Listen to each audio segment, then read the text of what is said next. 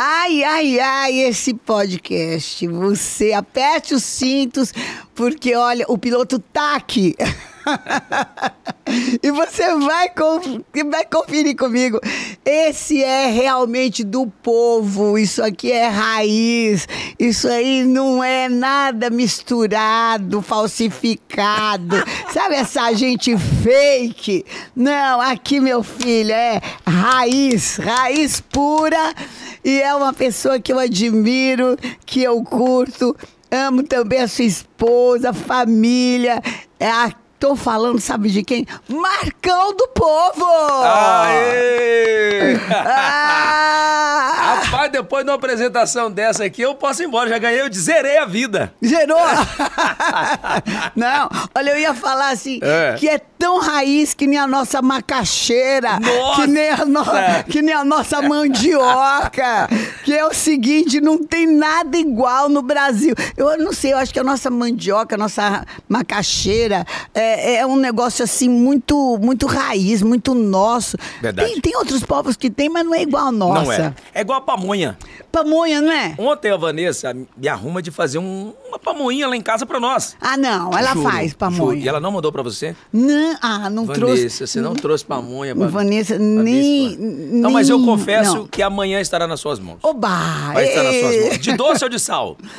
Pode ser dos dois, viu? ser. Do jeito pamonha, do jeito que vier é bom. Do Mas- que vier, vem. E, e nós resolvemos fazer entre nós lá uma pamonha lá em casa, É. porque a gente De não... ralar milho e não, tudo. Não, isso é pamonha de verdade. Não é aquela que o pessoal põe é, é, outras coisas, milharina, aquelas coisas. Não, não, Não. pode. Tem que ser do milho mesmo ali. Ralado. Não, pelo amor de Deus. Nem cachorro não come. Você tá brincando? Porque não sobra. Boa. Não sobra. É. Não tem como. Você come cinco, seis pamonhas daquelas. Você não dá conta de parar de comer. É muito bom, É né? muito bom. Você coloca um queijo, né? Aí você coloca uma linguiça apimentada. Ah, é? Aquele tempero da vovó, que a, a avó da Vanessa mora com a gente. É. Então, como um- uma boa goiana, sabe temperar uma pamonha como ninguém. Gente, tem uns negócios que só tem em Goiás, né? É. Tem Goiás umas é. coisas assim. ó, eu Cantor não- sertanejo. Você, balança, Então, você balançar um pé de manga, não cai manga, cai cantor. Em Goi- e, é- já, e já cantando É o amor. Na, naquela. É, É, o amor. cantando é o amor. e, e essa divisão de voz é uma coisa incrível, porque só no Brasil tem essa divisão de É, voz. é um dueto lindo, né? É um dueto é, com uma divisão de voz assim muito diferente. É, É, é uma, é uma segunda solando a primeira. É. É fantástico, coisas que Zezé de Camargo e Luciano, Leandro e Meu Leonardo. Deus né? do céu. São a gente tem assim os melhores Os mesmo. melhores, Os confesso com melhores. você. Em todo segmento. Se você for também é, no mundo gospel também, você vai ver A gente também tem grandes gente muito boa, meu Deus, maravilhosos é em verdade. Goiás. Então, assim, o Brasil nosso é muito rico, né? É muito, Talentos. muito, muito a gente não de perde nada talento. para os americanos, para nenhum país. Nós temos os melhores aqui no Brasil. Aliás, eu acho o nosso país o mais bonito do mundo. Concordo. Assim, gente, para tudo, vai olhar direito. O que que aqui no Brasil não tem de mais bonito? Praia, montanha, Nós temos o Caribe no Brasil. cachoeira. Vai pro boni, Bonito, lá no Meu Mato Grosso. O Deus, que que é perfeito, isso? Meu perfeito. Deus do céu. Você anda pelo Rio Araguaia, Meu né? Deus. No Brasil, tanta, tantas regiões maravilhosas, né? Nossa. E naturais, né? Naturais. Naturais. Isso é que é impressionante. Mas o, a gente só aprende, é igual o, o- o brasileiro. É muito claro que a gente não vai generalizar em nenhum caso, mas o brasileiro é muito parecido com o casamento. Alguns só dão valor quando perde. Credo. Alguns só dão valor quando perde. A verdade é Mas essa. é. A pessoa no Brasil Fica olhando do outro, fica olhando do outro e a felicidade Esquece- tá aqui, ó, o com cava- ele. E o cavalo arriado só passa uma vez. Ele Olha só passa isso. uma vez. Se Meu- você não montar e, e, segurar, você passa, você vai embora. Meu pai mineiro é que tem esses, com esses, esses tipos de, é, de ditado, Eu né? pego no pé dos mineiros que eu falo que o mineiro é um goiano cansado. Ai, ai, Jesus. Ó, gente, ó, gente, me tira dessa, me tira da... Mas o que eu tô falando é Ah. que o brasileiro precisa valorizar mais o seu país, porque o brasileiro, em todos os sentidos, a gente vai falar, por exemplo, de trabalho, de direitos, um, é, rapidamente aqui. O brasileiro tem todos os direitos que nenhum outro país oferece para um trabalhador. Aí ele diz que não tá bom, né? Aí ele sai do Brasil, vai para os Estados Unidos dizendo que lá é o quê? É a terra das oportunidades. Ah. Chega lá, ele é humilhado, ele ganha por hora de trabalho, não tem nenhum benefício, nem décimo terceiro, nem férias, não tem nada, vive escondido, porque se ele sair na rua, ele é, depor... É preso. ele é preso, é deportado. Aí você sabe o que, que acontece? Ele sai de lá dizendo que é o melhor país que tem para se viver. E aonde ele tem tudo, ele não dá, ele não dá valor e diz Gente, que aqui não é um país legal. Não, eu- Alguns, né? Olha, algumas pessoas que eu sei que estão vivendo lá, eu- uma amiga minha, ela, ela virou e falou assim: Bispa, eu tô aqui nos Escravos Unidos. É isso mesmo. Porque é loucura.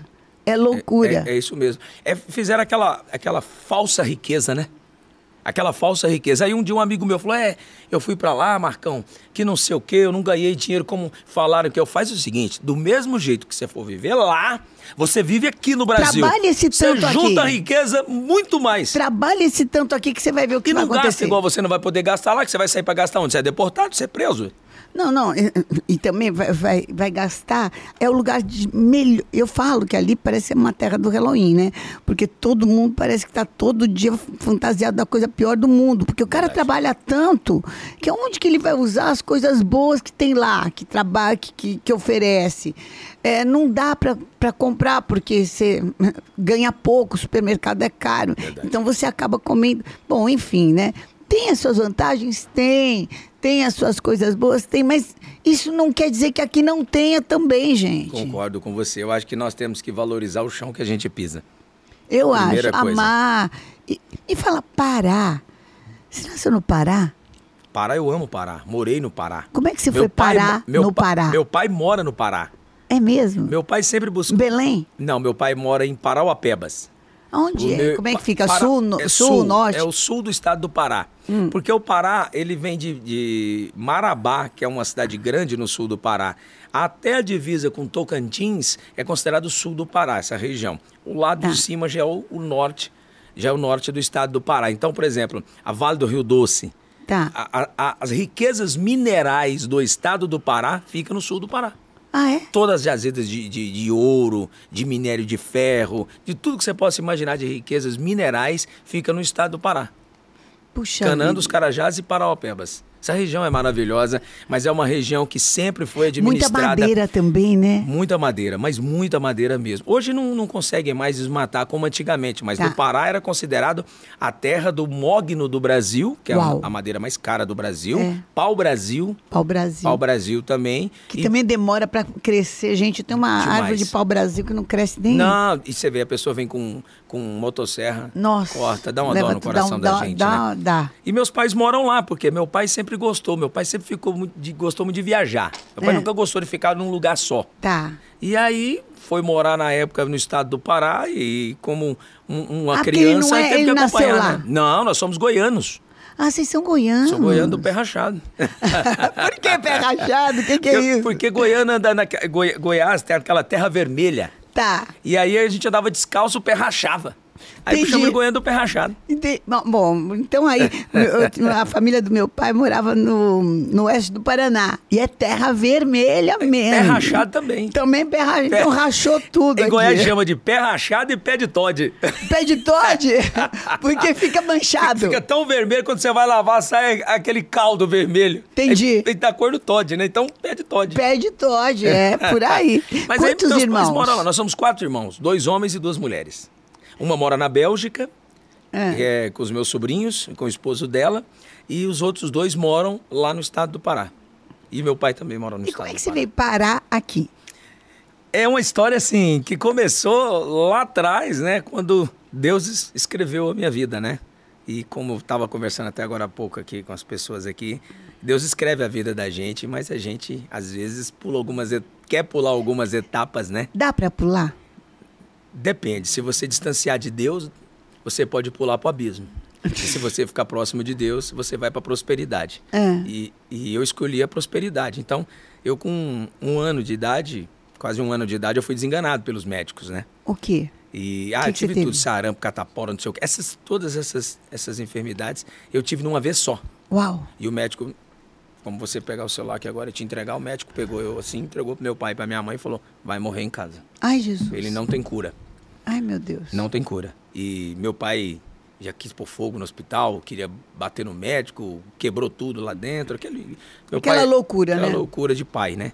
E naquele momento, levaram eu para casa, não tinha outra solução. E começou então o clamor, né?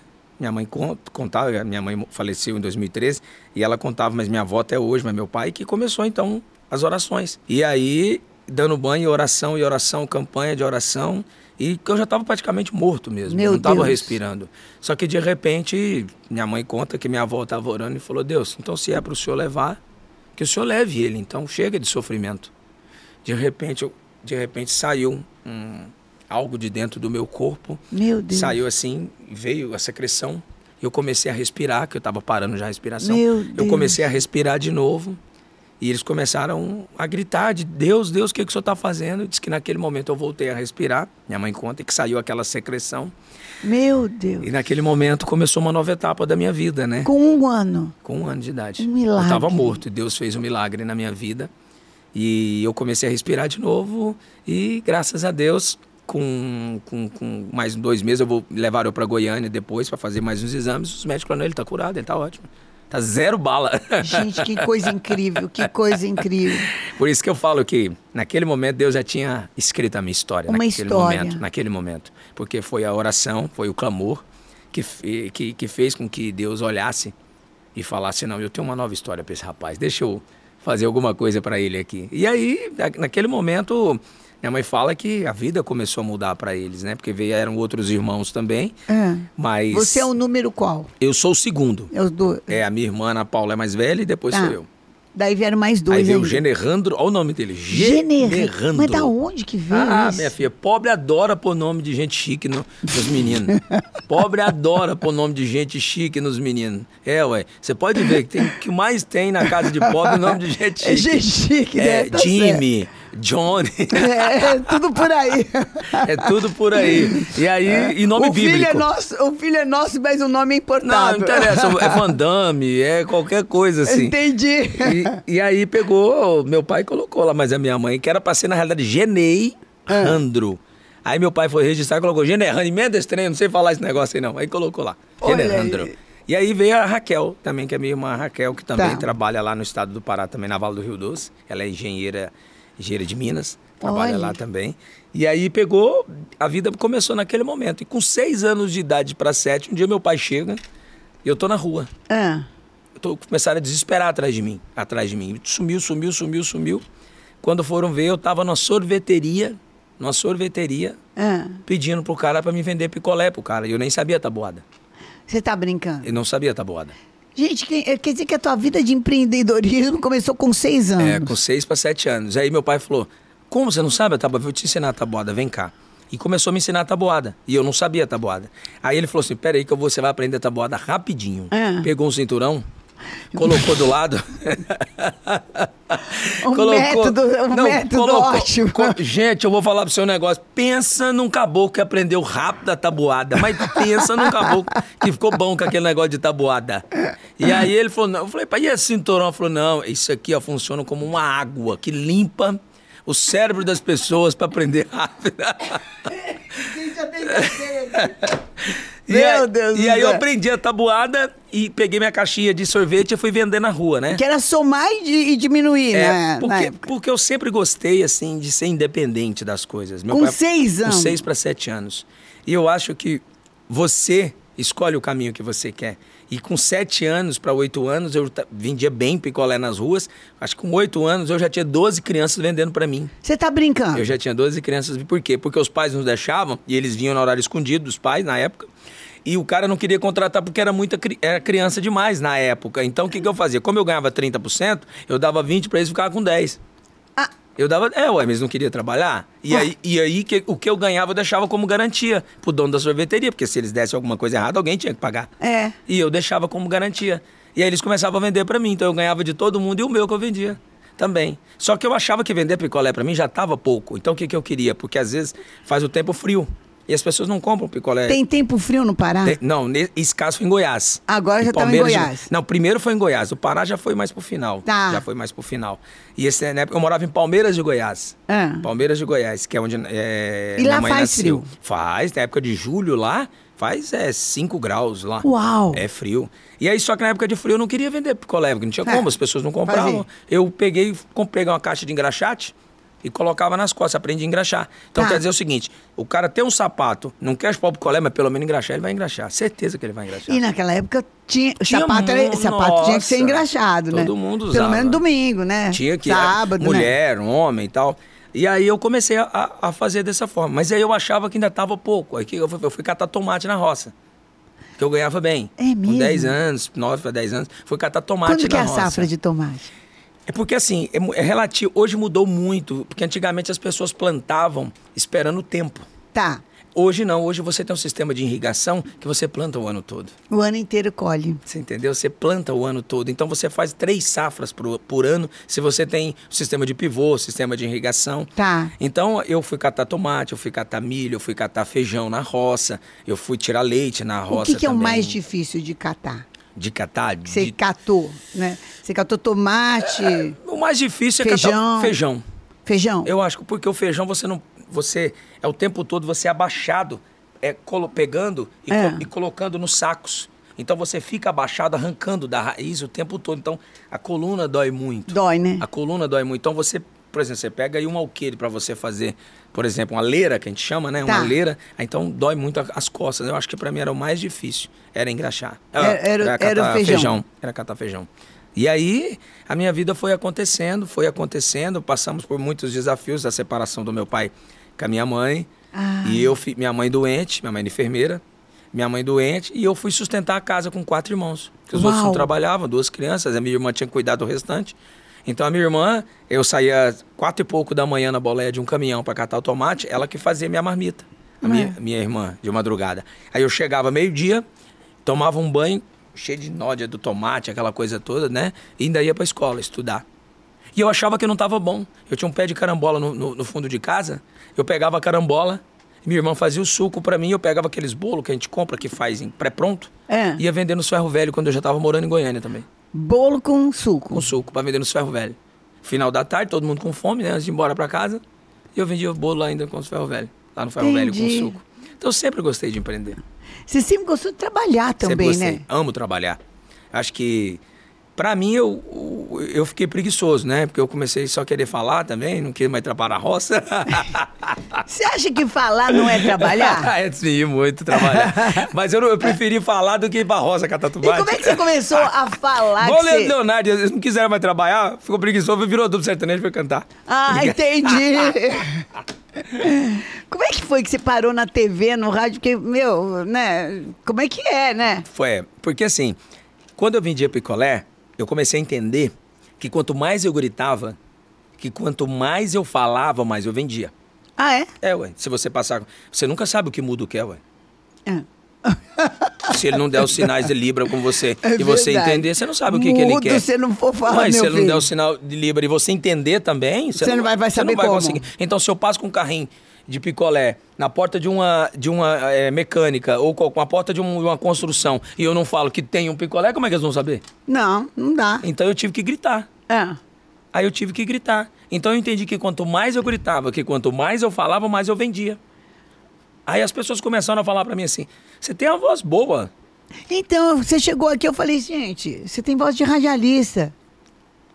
Aí eu peguei e comecei a falar: sério, sério. Aí um dia eu passei na porta de uma loja, tinha um cara, não tem aquele pessoa que fica na porta da loja anunciando? Tem. Você já fez aquilo lá ou não? Não, não fiz. Nossa. E aí eu fui pedir minha oportunidade pro rapaz. Falei assim: deixa eu falar no microfone. O cara falou: não. É. Eu falei, por quê? Ele falou, não, não pode falar, eu tô vendendo, como é que você quer falar? Eu falei, não, é que falaram pra mim um dia que eu tenho a voz boa. Eu queria ver se minha voz é boa. E o cara riu da minha cara. Fala aí então, deixa eu ver. Me deu o microfone pra falar. Aí eu, como eu já tinha visto ele falar, então eu É. já tinha o, o que Já tinha o texto, na mais ou cabeça, menos. mais ou menos na cabeça, né? É. E aí, na época, eu, eu me lembro que era uma loja de calçados, que o cara falava, né? É. Na época tinha muitos calçados que era sucesso na época. E aí eu via que ele falava, né? Eu peguei o microfone e comecei e comecei a falar. Então você que tá passando aí pela rua agora, vem aqui porque tem promoção exclusiva de All Star. Olha, de R$ 29,90 por 39, ó, por 19,90. Por 19,90. Mas é o Quase seguinte, que ele faz você comprar de 29 por é, 39, por 39. olha só. Mas se entrar agora cinco pessoas e falar com o gerente, tem mais cinco reais de desconto. Cara, como que você fala isso? Você não pode falar. Eu falei, se der certo, eu ganho emprego. Aí o cara, o, o dono tava lá, viu eu falando, e falou, cara, você fala bem, né? Vocês são muito Mas, você, apressados. mas Você, você tem de- até, a- a- até o tonzinho, né? Você sobe um tonzinho, né? Te- Aí ele falou assim: se você falar com mais calma, eu posso te dar uma oportunidade. E aí, você começou a falar ficou como? Deixa me ver. bater. O cara queria me bater já. o cara ficou bravo comigo. queria me bater. Aí o cara falou assim: não, você só diminui um pouquinho o, o- o ritmo, pode ir mais tranquilo. Deixa eu ver como é que é. Olá, minha amiga que está passando agora na porta. Olha que sol maravilhoso. Já, já aproveitou para levar um tênis para criança? Olha, seu filho voltou às aulas agora, hein? E você ainda não comprou aquela conguinha para o seu filho ir para a escola? Que tal você vir aproveitar as promoções? Porque hoje chegou um caminhão de novidades. Uau! Pronto! Pronto! E graças a Deus, daí eu, da- daí eu fui pro carro de som também, comecei a fazer carro de som nas ruas. É. Daí eu fui. Aí foi aonde eu comecei a ter mais oportunidade, porque as pessoas foram me vendo É. e começaram a abrir as portas para mim. Mas eu nunca tive medo de bater. Na Pô, me dá uma oportunidade e ganhar não. Coisa E- que eu mais levei na minha vida foi não. E você mesmo com não falava, não, mas me deixa, eu, eu, eu tenho a voz boa. Você não parava no não. Minha, minha primeira oportunidade na, na, na, na rádio, pra falar numa- numa rádio, eu fiquei seis meses. O cara enjoou da minha cara, de tanto eu ir lá. Ele falou: tem alguma coisa de diferente. Porque não tem base uma pessoa insistir seis meses. Você ia lá seis Todo meses. dia. Todo dia? Todo dia. O que Você falava. Eu che chega, ti- tinha dia que eu chegava lá, ele não estava eu sentava. Por isso que eu falo para as pessoas que muitos querem estar no nosso lugar, mas poucos são dispostos a pagar o preço que nós pagamos. Pagamos para chegar e pagamos até hoje. E pagamos pra ficar. E oh, é maior ainda Porque o desafio. chegar, gente, às vezes o cara tropeça, chega. A- acontece, um ou outro tropeça e chega. Agora quero ver ficar, né, Marcão? E eu sempre gostei muito de música sertaneja. Ah, é? Nossa, sempre amei Quem, quem, música quem eram os seus primeiros que você gostava? É que na nossa época mesmo, predominava era Chitãozinho e Chororó. Chitãozinho Chororó. Leandro e Leonardo, Leandro e Zezé de Leonardo, Camargo e Zezé de Luciano, Camargo. Jean e Giovanni, né? São es- Que Milionário e digam- José Rico, Oh, meu Deus. João Mineiro e Marciano. João Mineiro e Marciano. Entendeu? Então, assim, muitas, muitos cantores Eu- maravilhosos, Rafa, né? né? Como é que era? Vou lembrar um- uma outra. Do João Mineiro e Marciano? Não, João Mineiro e Marciano, não. Tem um- uma outra Tunico dupla. e Tinoco. Tunico e Tinoco, primeiros. Por que primeiros. você não passa lá? Você sabe, além de conta, você tem meu Não, sem a gente contar aqueles solistas, né? Nossa. Do Menino da Porteira, quem é que vai... Meu Verdade. Deus do céu. Menino da... por- Sérgio Reis, né? Sérgio Reis, tô falando de Sérgio Reis. Sérgio Reis. Quem, meu Deus do E céu. como eu gostava muito de música sertaneja, eu comecei a querer imitar narrador de rodeio. Ah, é? Você já viu a espingarda do Mazarope? Tocando tortas. Era minha. Atirava, mas não sabia aonde ia É o seguinte, acertar.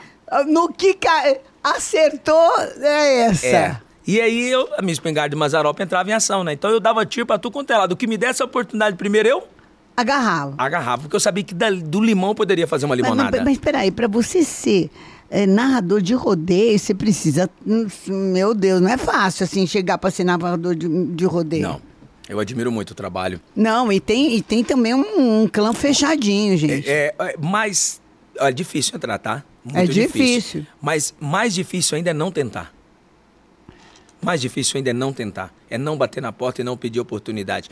Porque as pessoas podem imaginar o seguinte, mas você faz uma live, tem mil pessoas, você faz uma live com 10 mil, você faz uma live com 50 pessoas, mas você não sabe quem está ali. Talvez entre as 10 pessoas que estão te vendo, tem uma pessoa visionária que estava só esperando esse momento para te dar uma oportunidade e você não sabia.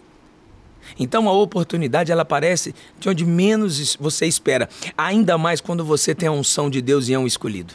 E eu me considero um escolhido de Deus. Amém. Aliás, todos nós somos escolhidos, mas eu me considero um escolhido de Deus. Então por isso que eu sempre aproveitei todas as oportunidades Como é que que o as pessoas cara da rádio falou? Tá bom, vai. Foi quando foi quando eu narrei para ele mais ou menos como eu ia fazer se ele me desse a oportunidade. Ah, é? É, ele falou assim: "Então como você faria na minha rádio?" Zoando da minha cara. É. Certeza que foi zoando da minha cara. Eu nu- nunca esqueço essa, esse episódio. Então, como você faria na minha rádio, então? Eu só precisava disso, né? Só. Eu só precisava dessa E oportunidade. aí, você falou. E aí eu- ele falou assim, então, como seria o estilo? Eu falei, eu quero fazer um sertanejo. Aí ele falou, então como seria? Aí eu peguei na... Ah, não lembro muito na época, tá? Tá. Mas na época eu sei que eu coloquei meio que uma trilhazinha. Eu falei, você tem um sonzinho aí pra mim fazer uma trilhazinha de fundo? Ele falou, mas você tá querendo demais. Eu falei, mas pra mim Ah. fazer, mostrar pra você, eu preciso pelo menos. Ele falou, vem cá. Aí colocou no carro dele. E colocou um sonzinho e virou pra mim, como você faria? Aí eu baixava o som e falava, pra você que tá chegando aqui agora, são 5 horas e 53 minutos. Bom dia, vamos tirar o leite, vamos tirar a remela dos olhos, vamos covar as canjicas. Vamos tocando agora Zezé de Camargo e Luciano na rádio. O cara falou, tá contratado. Por que, que você não falou isso pra Gente. mim antes? Eu falei, porque você nunca me deu oportunidade. Você me ignorava, você passava aqui só bem cumprimentava e não parava pra falar comigo. Gente. Aí ele me xingou tudo. Ele me xingou tudo. É, mas- Você é isso. Por que, que você não falou comigo? Resumindo, me tornei o maior locutor da rádio dele. Me tornei o maior da Isso você estava em Goiás ou no Pará? no, no Mato Grosso, na época. Já Tá. estava em Mato Grosso. Porque meu pai mudava muito, né? Entendi. Não, não, vamos, É. vamos mudando. Vem comigo. Não, mas antes Vem disso, comigo. antes disso eu tentei ser cantor sertanejo. Ah, Você é desafinado até pra cantar Tirei Pau no Gato. Se eu, fosse, se eu fosse cantar parabéns pra Não, você, eu era desafinado. mas você sempre foi bom de, de imitar, pelo que eu vi. Não, eu gosto, mas sou desafinado demais, né? Pra É. cantar parabéns pra você, eu sou desafinado. Então, mas eu tentei fazer segunda voz. É. E Nossa, não deu logo certo. a segunda voz é difícil. Não deu certo, não deu certo também. Aí eu falei, Deus não quer. Nessa daí. Não. Essa daí até você achou que. É, não, eu falei, eu, aqui não, não tem rumo não, né? É. Aqui vou ter que rodar muito na estrada de chão ainda. Deixa eu pegar um caminhozinho mais fácil, É, né? um trieiro, como a gente falava na roça, né? Pega É. um trieiro aqui. E- Mas foi muito, foi muito importante, porque tudo que eu passei na minha vida, até chegar mesmo a ir pra televisão, e, e assim de ir pra televisão, a me tornar vereador, a me tornar deputado estadual, suplente de deputado estadual, a me, a, a, a- eu sempre fui muito de desafios. Até e quando eu fui muito conhecer a não, Vanessa. gente. Sempre muito não. Eu, a Vanessa também falou não pra mim. Falou não. tá Falou pra mim também não. Você imagina E- ela negar um homem tão bonito igual eu? Não, Não foi então- fácil. Então, Brincadeira. é um homem que fala, né? Porque Mas tem, ela tem um negou. monte de homem mandei- mudo, né, gente? Eu mandei um buquê de flor pra ela, ela jogou fora. Ah, ah. Sério. É a. Não, e essa daí você encontrou aonde? No Goiás, Mato Grosso? Tocantins, é onde começa a minha história como, como apresentador de programa mais popular mesmo, é onde eu fui vereador, onde eu casei com a Vanessa, onde eu tive... Eu tenho duas filhas, uma antes de conhecer a Vanessa, que eu, que eu tive um relacionamento, mas casado eu fui com a Vanessa. É Hum. onde eu tenho minha filha Maria Fernanda com ela. Então começa na, na cidade chamada Gurupi, no estado do Tocantins. Gurupi. No estado do Tocantins. Você vê que eu andei Era o Brasil Tocantins inteiro. mesmo? Já era, já era. Já, Já- era já- Tocantins. já era. Então você saiu do Mato Grosso, Foi pro Pará, foi pro Pará. Saí de Goiás. Saiu de Goiás. Mato Grosso, Mato Grosso. Pará, Pará. Tocantins, Tocantins. Tocantins. Tocantins, de- voltei para Goiás, Tocantins. Conheceu a Vanessa? conheci em Tocantins. Conheceu. Isso, lá em Tocantins, depois que eu conheci a Vanessa, Você já era o quê? eu já tava na, comecei a televisão, porque foi assim, eu tava no rádio só. Tá. E do rádio, eu sempre quis ir pra televisão. E aí, aí um dono, como eu falei uma vez com um dono de uma rádio, que, eu- que era dono do SBT na região, Ah. e, e ele tava assim, ele queria botar um programa no ar chamado Povo na TV. Povo na TV, pelo amor de né? Deus. E aí, ele não tinha apresentador, na realidade, não tinha nada, tinha nem câmera. Tinha apresentador, só tinha o estúdio, mas tinha que montar tudo. E nós Tá. não tinha nada. Eu- ele falou assim, mas a gente vai investir pouco, que não sei o quê. Eu falei, qualquer coisa, se tiver um celular, eu faço o programa. Eu quero estar na televisão. Ah. E aí, eu, na época eu tinha conhecido a Vanessa já, só que a gente estava separado, não estava junto mais. Mas a gente tinha um contato um do outro, mas nu- nunca mais nos falamos. Nunca mais. Entendi. Aconteceu que eu lutei tanto para colocar esse programa no ar, permuta, que eu nunca vi um cara mais bom pra fazer permuta do que eu no planeta. Então, fazia muita permuta. Você trocava o quê pelo quê? Eu trocava cabo de, de, de- câmera Ah. ou por uma chamada no programa quando inaugurar o programa ainda, tá? Ah. Quando fosse inaugurar o programa ainda. A hora que inaugurar, eu faço a tua chamada. Isso, luz, fluorescente. A gente troca também por uma chamada, filho. Fica tranquilo, nós vamos pagar você em chamada. E o povo confiou. O povo confiou. É. E aí montamos uma equipe e tal e fomos para as ruas. Na época eu trabalhei com o grupo Boa Sorte. Me deram, me deram apoio para fazer esse projeto. Resumindo, nós entramos com um único programa local da cidade de Gurupi, uma cidade de 100 mil habitantes. Pequeno, Pequeno. assim, Só que antes de perto de Brasil, é, né? Mas depois que ela tinha me renegado várias vezes, É. me, me abandonado na Juquira, Várias vezes. várias vezes. E, a- Várias. e aí pegou, quando eu, ela pegou, adoeceu no trabalho dela e foi pra casa dela. Ah, E foi o dia que ela adoeceu, que ela foi pra casa dela, que ela tava, segundo ela, tava sentada no sofá, mexendo na televisão. Quando ela põe no canal, quem que aparece? Marcão. E, é- e era o primeiro dia meu, estreia minha. E ela vai e manda uma mensagem para mim: parabéns pela sua conquista. Eu sabia que ia dar certo. Eu falei, sabia falando esse tanto de não? É, mas, mas o que que acontece? Eu precisava só dessa mensagem. Só, era, era, era ué, deixa. Ué, era, era da ceva, era da ceva pra peixe no rio, ué. Era fazer ceva pra peixe no rio, era jogar um anzol, me fisgou. E eu mandei mensagem pra ela agradecendo e tal, pô, depois eu quero te dar um abraço e tal. Né? Mentira, né? Queria mais que isso. Aí, ela, ela, ela, ela a, a, encontrou... É uma figura, me gente. encontrou, ela me encontrou, e aí ela, de lá. Ela te encontrou ou você ela, que foi encontrar não, com não, ela? Não, depois ela insistiu para encontrar comigo. Brincadeira, eu que fui atrás dela. ela fica brava. E nos, nos, encontramos, nos encontramos, e eu falei, poxa, por que, que a gente não tenta, né? Mas eu, naquela época, como eu estava crescendo profissionalmente na cidade, é. então eu achava que era o rei, né? Eu achava que eu podia sair dando tiro para todo quanto é lugar. Mais ainda. Mais ainda. E aí ela pegou e me endireitou falou comigo. Então tá ah, bom. Porque você estava gente... falando com ela e mais, mais, ah, mais, mais. É, Entendi. A, a, coisas na que pegasse era. Isso. Entendi. Essas coisas de pessoa despreparada, né? Entendi. Despreparada, mas faz parte também da juventude, faz parte. né? E aí... Faz parte do sucesso também, né? Não estava preparada ainda, né? Tem, tem um pessoal, uns humoristas que falam sucesso me persegue. e, aí, e aí eu brinquei com ela, falei, pô, a gente podia se encontrar, pô, queria tanto te ver e tal. E aí eu acabamos nos encontrando e, e, ela falou, não, só se a gente namorar sério e, e, e, a coisa ser séria, porque eu não posso ficar com uma pessoa, porque eu tenho. Eu não, eu não sou assim, eu não fui criado assim. E fiz, botou dificuldade, né? Pronto. Apaixonei. Apaixonou? Apaixonei, ué. Falei, é isso que eu quero pra minha vida. E aí começamos a namorar, noivamos, noivamos. O dia que foi pra minha casa, eu adoeci, fui parar no hospital. Mesmo? Nossa! É, ué. Depois fui parar no hospital. Você acredita em Deus? Acredita, né? Claro. É né? claro, né? Então tá bom. Eu vou te contar uma outra história. No ah. dia do casamento, dia do casamento, eu não levantava da cama, não conseguia. Como assim? O que, que, que, deu em você? Não sei, ué. Ué, mas queria a tanto. A energia e o diabo trabalha em cada momento.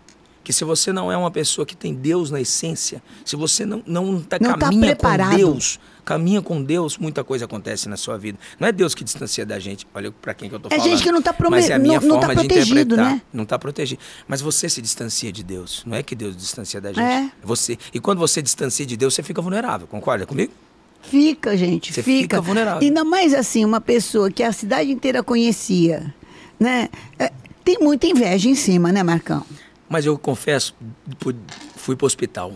E aí? O que, que era? No hospital, não tinha nada, fiz todos os exames tinha e, nada. E como assim? Você imagina eu chegar no hospital de cadeira de roda?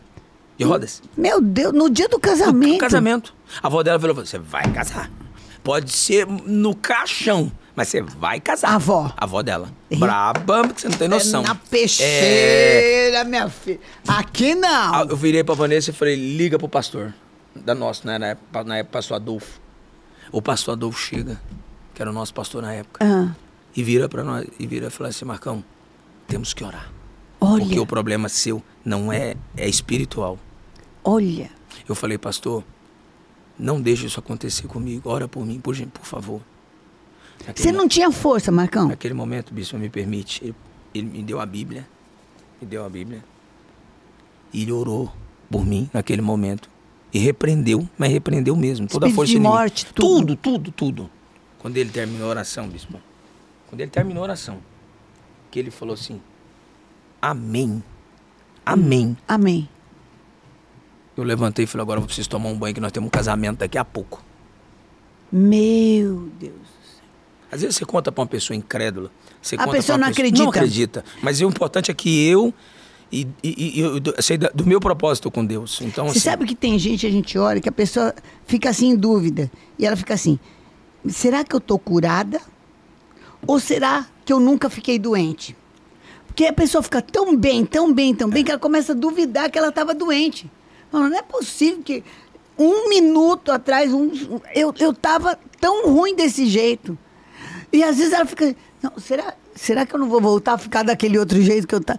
Porque é, é, é, é, é muito forte, né, Marcão? Eu agradeço tanto a Deus pela vida sua, do, do Estevão, e por muitos bispos, pastores, apóstolos, porque vocês são pessoas que são usadas por Deus para vários momentos na vida da gente. E esse foi o momento em que eu acredito que eu me aproximei ainda mais de Deus. Mas, porque como que pode eu ir no hospital fazer tudo e tal, tal, tal, tal, tal, tal Não tal. ter nada e não conseguir Nada. andar também, gente. Não andava, eu ficava na cama, pergunta a Vanessa aí. Eu não saía da cama. Não conseguia. Já pensou? E ela do meu lado, chorando. Aos Meu prantos. Deus, dia do casamento, gente. Imagina, Olha, escuta tadinha. aí. Dia que eu decido casar, acontece isso, tadinha. Ela falou, eu só posso ter alguma coisa errada comigo, só pode. Meu Deus. Levantei, tomei um banho, fizemos uma festa linda em nome de Jesus. Ele fez Glória a o culto. Deus. Ele fez o culto que, que nós casamos. Foi na nossa casa com o pastor, né, amor? Casamos na nossa casa com o pastor. E de lá pra cá foram muitos desafios. Quantos anos de casar? 16, né, meu bem? Eu não posso errar. Você sabe que todo homem nunca sabe a data correta das Não, coisas. não, né? você pode, quem não pode é ela, que daí fica chato. Não, mas ela Mulher não... errar é Mulher ruim. nunca erra. Mulher nunca erra. E de lá pra cá, na nossa vida, foi uma vida de muitos desafios, mas eu confesso de todo o meu coração, ela foi um talismã que Deus colocou na minha vida, que a minha vida fez assim, ó, em todos os sentidos, ó. Como homem, porque ela me ensinou, ela me ensinou com a minha filha Maria Fernanda o que é ser homem. Muita gente que acha que é ser homem é ter é, é- é- é- é ser diferente da mulher. Não, não é isso. Ser homem é muito mais do que isso. Muito Que que é? Ser homem é você, primeiramente, respeitar a esposa. A pessoa que está do seu lado. Eu acho que eu aprendi isso com a Vanessa, que é respeitar ela. E ser homem é você olhar para os seus filhos e seus filhos te tocar e saber que nada de errado tocou você, a não ser pessoas de Deus, mesmo pessoas puras, porque eu acho que a coisa mais vergonhosa para um pai é deixar outras pessoas tocarem ele e ele chegar em casa e tocar seus filhos, que para mim são coisas tão Carregando são a- anjos, aquelas marcas, aquelas né? coisas, sabe? Ruim. Eu acho que não tem coisa pior. E a outra coisa são maus exemplos, né? São maus exemplos, que eu sempre tive medo da minha mulher não ter orgulho de mim. Olha pra você ver o que, que eu carrego na minha cabeça. E sempre tive medo de Deus não ter orgulho de mim. Eu ando com Você isso na minha sempre cabeça. teve esse temor de Sempre, Deus? sempre tive. Sempre tive esse temor de Deus. Eu sempre tive tanto que eu fui criado no evangelho, né? Eu fui toda a minha família é evangélica, né? É. Todos nós somos, todos nós somos evangélicos. Então, eu fui criado como sendo dizimista fiel na igreja. Eu fui criado debaixo da, da, da palavra de Deus. Então, assim, saí, errei, como todo mundo erra. Mas eu acreditei que naquele momento que eu poderia é, é, mudar de vida, de mudar de ação, mudar de atitude. E foi o que eu fiz. E fui buscando tentar. Eu não sou perfeito, tá? Eu erro muito, mais que acerto. Mas uma coisa eu tenho medo, de errar com Deus. Mas pelo menos não está conformado, né? Não, de errar com Deus. Eu tenho que muito errar medo. com- Tenho E muito princípios muito fortes de família, né, Marcão? Muito. Que você está me falando. Muito, muito. Nossa Senhora. Eu falo assim para todo mundo que que Deus é algo assim na vida da gente, porque muitas pessoas às vezes eles acham que que Deus só vai estar na hora que você precisa. Deus está em todo momento na vida da gente. Ele está em todo momento. Mas você pode ter certeza que se você se distanciar dele, ele não vai deixar de ajudar quem está mais próximo dele para te socorrer, não. Tá vendo? Não vai dar tempo dele chegar. Ah, você não pediu, né? Você está entendendo? Ah, na palavra de Deus fala que se você, você não tem, porque não pede. Você não pediu ajuda. Você sabe, você sabe por que, que muitas pessoas falam assim? Muitas pessoas estão dentro da igreja, mas elas não estão. Elas têm dois olhos, mas não enxergam. Elas têm dois ouvidos, Mas não está escutando nada. nada. Mas a boca sobrepõe todos. Porque ela fala mais do que ouve, e ela fala mais do que vê, porque ela não dá oportunidade de se olhar no espelho e conversar com ela mesma e perguntar quem ela é de verdade. Quantos fazem isso? Olhar no espelho e falar assim: quem sou eu? Vamos lá, quem vamos sou conversar comigo. mim? Quem Vamos sou eu comigo? mim? Então, Pronto. quem Vamos que, é, conversar comigo? quem que é o Marcão pro Marcão? Entendeu como é que funciona? As pessoas têm, têm- têm- não fazem isso para olhar no espelho e dizer quem sou eu? E dizer eu sou um pecador. Porque todo mundo tem medo da verdade. todo mundo não aceita. Todo mundo, eu vou generalizar. Todo mundo não aceita a verdade. E uma palavrinha muito simples chamada autorresponsabilidade, poucos têm. Verdade. Hoje no programa, por exemplo, eu estava falando sobre a questão da criminalidade. Hum. Criminalidade. E quando eu viro no programa e digo o seguinte: sabe por que está acontecendo muitos crimes onde bandidos matam, soltam e a, e a justiça solta? Sabe por quê? Por Porque quê? você nunca viu ninguém na porta de um fórum no Tribunal de Justiça protestando. Você nunca viu. Ninguém Não. na porta de um. Tá entendendo? Então vamos lá. Se ainda temos a oportunidade de escolher os nossos representantes, Se nós sabemos que 1 milhão e 200 mil assinaturas a gente consegue tirar das comissões e passar direto para votação e se transformar em lei, por que, que as pessoas preferem 80 milhões, 100 milhões votar num, num, num, num programa de reality show, mas não, assina, assina, não faz um abaixo assinado para mudar as leis do nosso Brasil? Aonde você quer mudança com tudo isso? Porque a mudança parte de nós. Verdade. Se eu tenho 100 milhões que votam num reality Gente, show. 1 milhão e 200 assinaturas começa com uma. Começa com uma. E pode ser a sua, né? E aí você vem crimes de feminicídio, agressão contra a mulher, assaltos, crimes tal, porque se nós tivéssemos união, nós mudaríamos isso num clique. Foi isso que te fez ir pra política? Foi a vontade e a sede de mudança. A vontade a sede de mudança. E eu comecei a brigar demais lá dentro. Comecei a brigar demais. Você foi vereador por qual cidade? Gurupi no Tocantins. Gurupi, dos mais no votados. Gurupi mesmo. Gurupi, dos mais votados. E, e tive 23% dos votos para ser deputado na cidade também. Uau! É. E eu tive vontade, só que eu fiquei como suplente e não quis assumir. Porque a minha mulher disse: não vamos mexer com política. Eu falei: por quê, meu amor? Ela falou assim: porque eu acredito mais em você no seu trabalho como comunicador, como apresentador, como jornalista. É muito bom a gente saber o nosso lugar. O, o tempo e o lugar, né? É. Porque, de repente, uma pessoa, eh, como comunicador, vai estar movimentando muito mais do que, às vezes, um, um político. E aí, e várias vezes que nós tomamos essa decisão, e, e eu sempre abri meus programas, independentemente se era no rádio ou na televisão, sempre abri meus programas. Olha, antes de começar o programa, Deus abençoe sua casa, Deus abençoe sua família, que Deus te dê prosperidade, que o Senhor Jesus Cristo abençoe minha equipe, meu programa, a minha voz, ah, me dê sabedoria e que Deus derrame bênção sobre nós. Sempre fiz isso na minha vida. Invocando Deus. Sempre, na minha vida toda. E aqui estou com você, de, de um catador de tomate, engraxate, um picolezeiro, para estar do lado de uma das pessoas mais abençoadas por Deus no Brasil, que é do seu lado, do lado do Silvio Santos, do lado de pessoas que eu só olhava na Que televisão. também Deus sabe de onde saíram. Entendeu? Que também a gente sabe que Silvio Santos saiu de ser Sim. camelô, Sim. né? Eu saí... Sempre temente a Deus. É, sempre temente a Deus. Eu também saí. Minha família tinha bastante condição eh, na época, tudo, mas eu saí de uma tentativa de, de suicídio, de depressão, de angústia. Eu nunca, mas nem no meu melhor sonho, da minha, na, na história da minha vida, se alguém chegasse para mim e ia falar assim: você vai ser a primeira bispa do Brasil, você vai fazer um programa na televisão, eu falo, interna, que deve estar tomando algum troço forte. Nunca. o Gardenal já não tá fazendo efeito, não, né? que Gardenal? Põe camisa de força e taca choque nela, porque. São coisas assim que eu nunca nem, nem sonhei, mas no fundo do poço.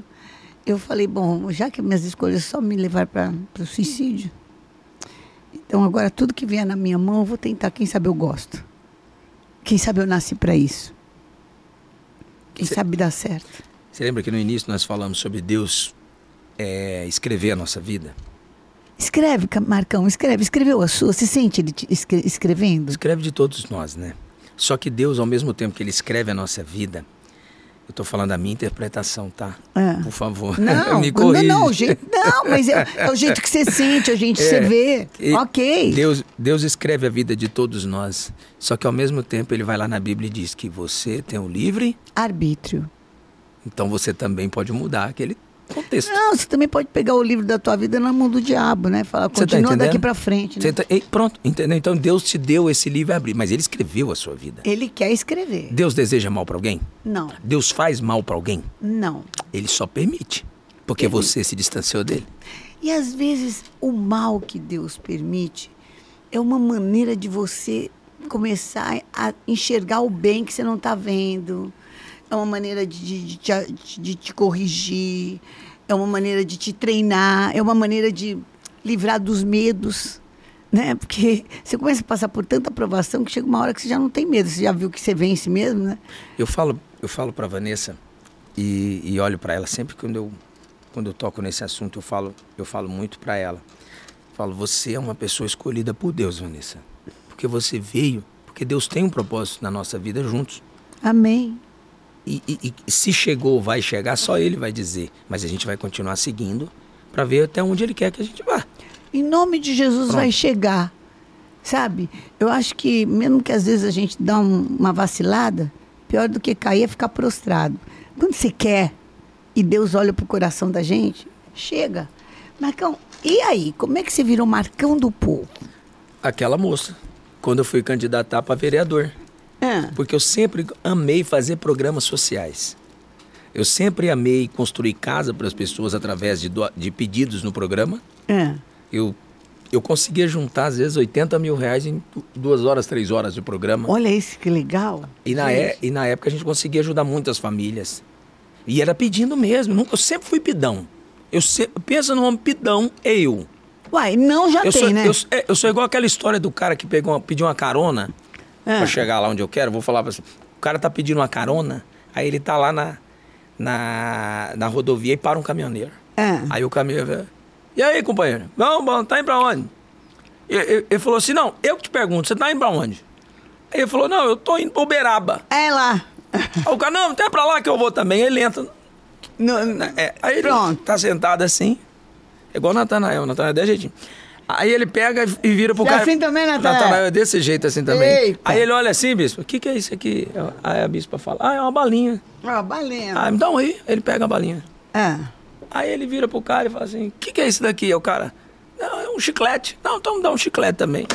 Não, desse jeito. Aí ele vira pro bolso do cara e vê um movimento assim, né?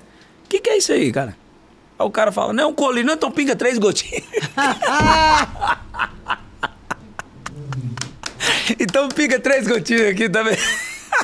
Você tá me lembrando de uma pessoa que foi na minha casa. É. E a moça que trabalha comigo já há muitos anos, né? Ele chegou e tinha um, um, como um remédio que a gente tá tomando, sei lá, vitamina, alguma coisa assim. E, e ele chegou pra moça e falou assim: O que, que é isso aqui? Ah, a, a bispa, posso? Tomo? Não sei mais que, de que. que é. Ah, é? E, e- e é bom? Ah, deve ser, porque eles tomam todo dia. Dá uns três aí pra mim. Fazendo nada, não dá três, tô fazendo nada. Mas aí. Ela eu- falou, bispo, eu nunca vi alguém querer ter remédio do outro sem saber pra que que Não, é. e, e- eu, eu não sei você, mas eu sou um pouco hipocondríaco, sabe? É. Lá em casa, todo mundo, né? É, É. cheio de. Tem uma farmácia lá em casa, né? É. E todo mundo toma tudo que tem lá. Por isso, às vezes, eu vou tomar um remédio, ela fala assim pra mim: Meu bem, que remédio é esse? Eu falo: Não, eu tô com uma dor, porque eu tenho um problema no joelho crônico. É. Aí ela: O que, que é isso? Eu falo: "É Um remédio pra dor. no joelho." Não, me dá uma aqui também, tá fazendo. tá tomando, é bom pra você, então é bom pra mim também. É, me dá valor aí. Mas aí, eu sempre fui, como eu falei, eu sempre fui muito pidão. Então, eu sempre ajudei muitas pessoas. É. E, quando eu, e quando eu ganhei para vereador, lá em Tocantins, eu falei para Vanessa, eu falei, eu vou ter minha própria emissora de televisão. Uau! Ela virou para ela e falou assim...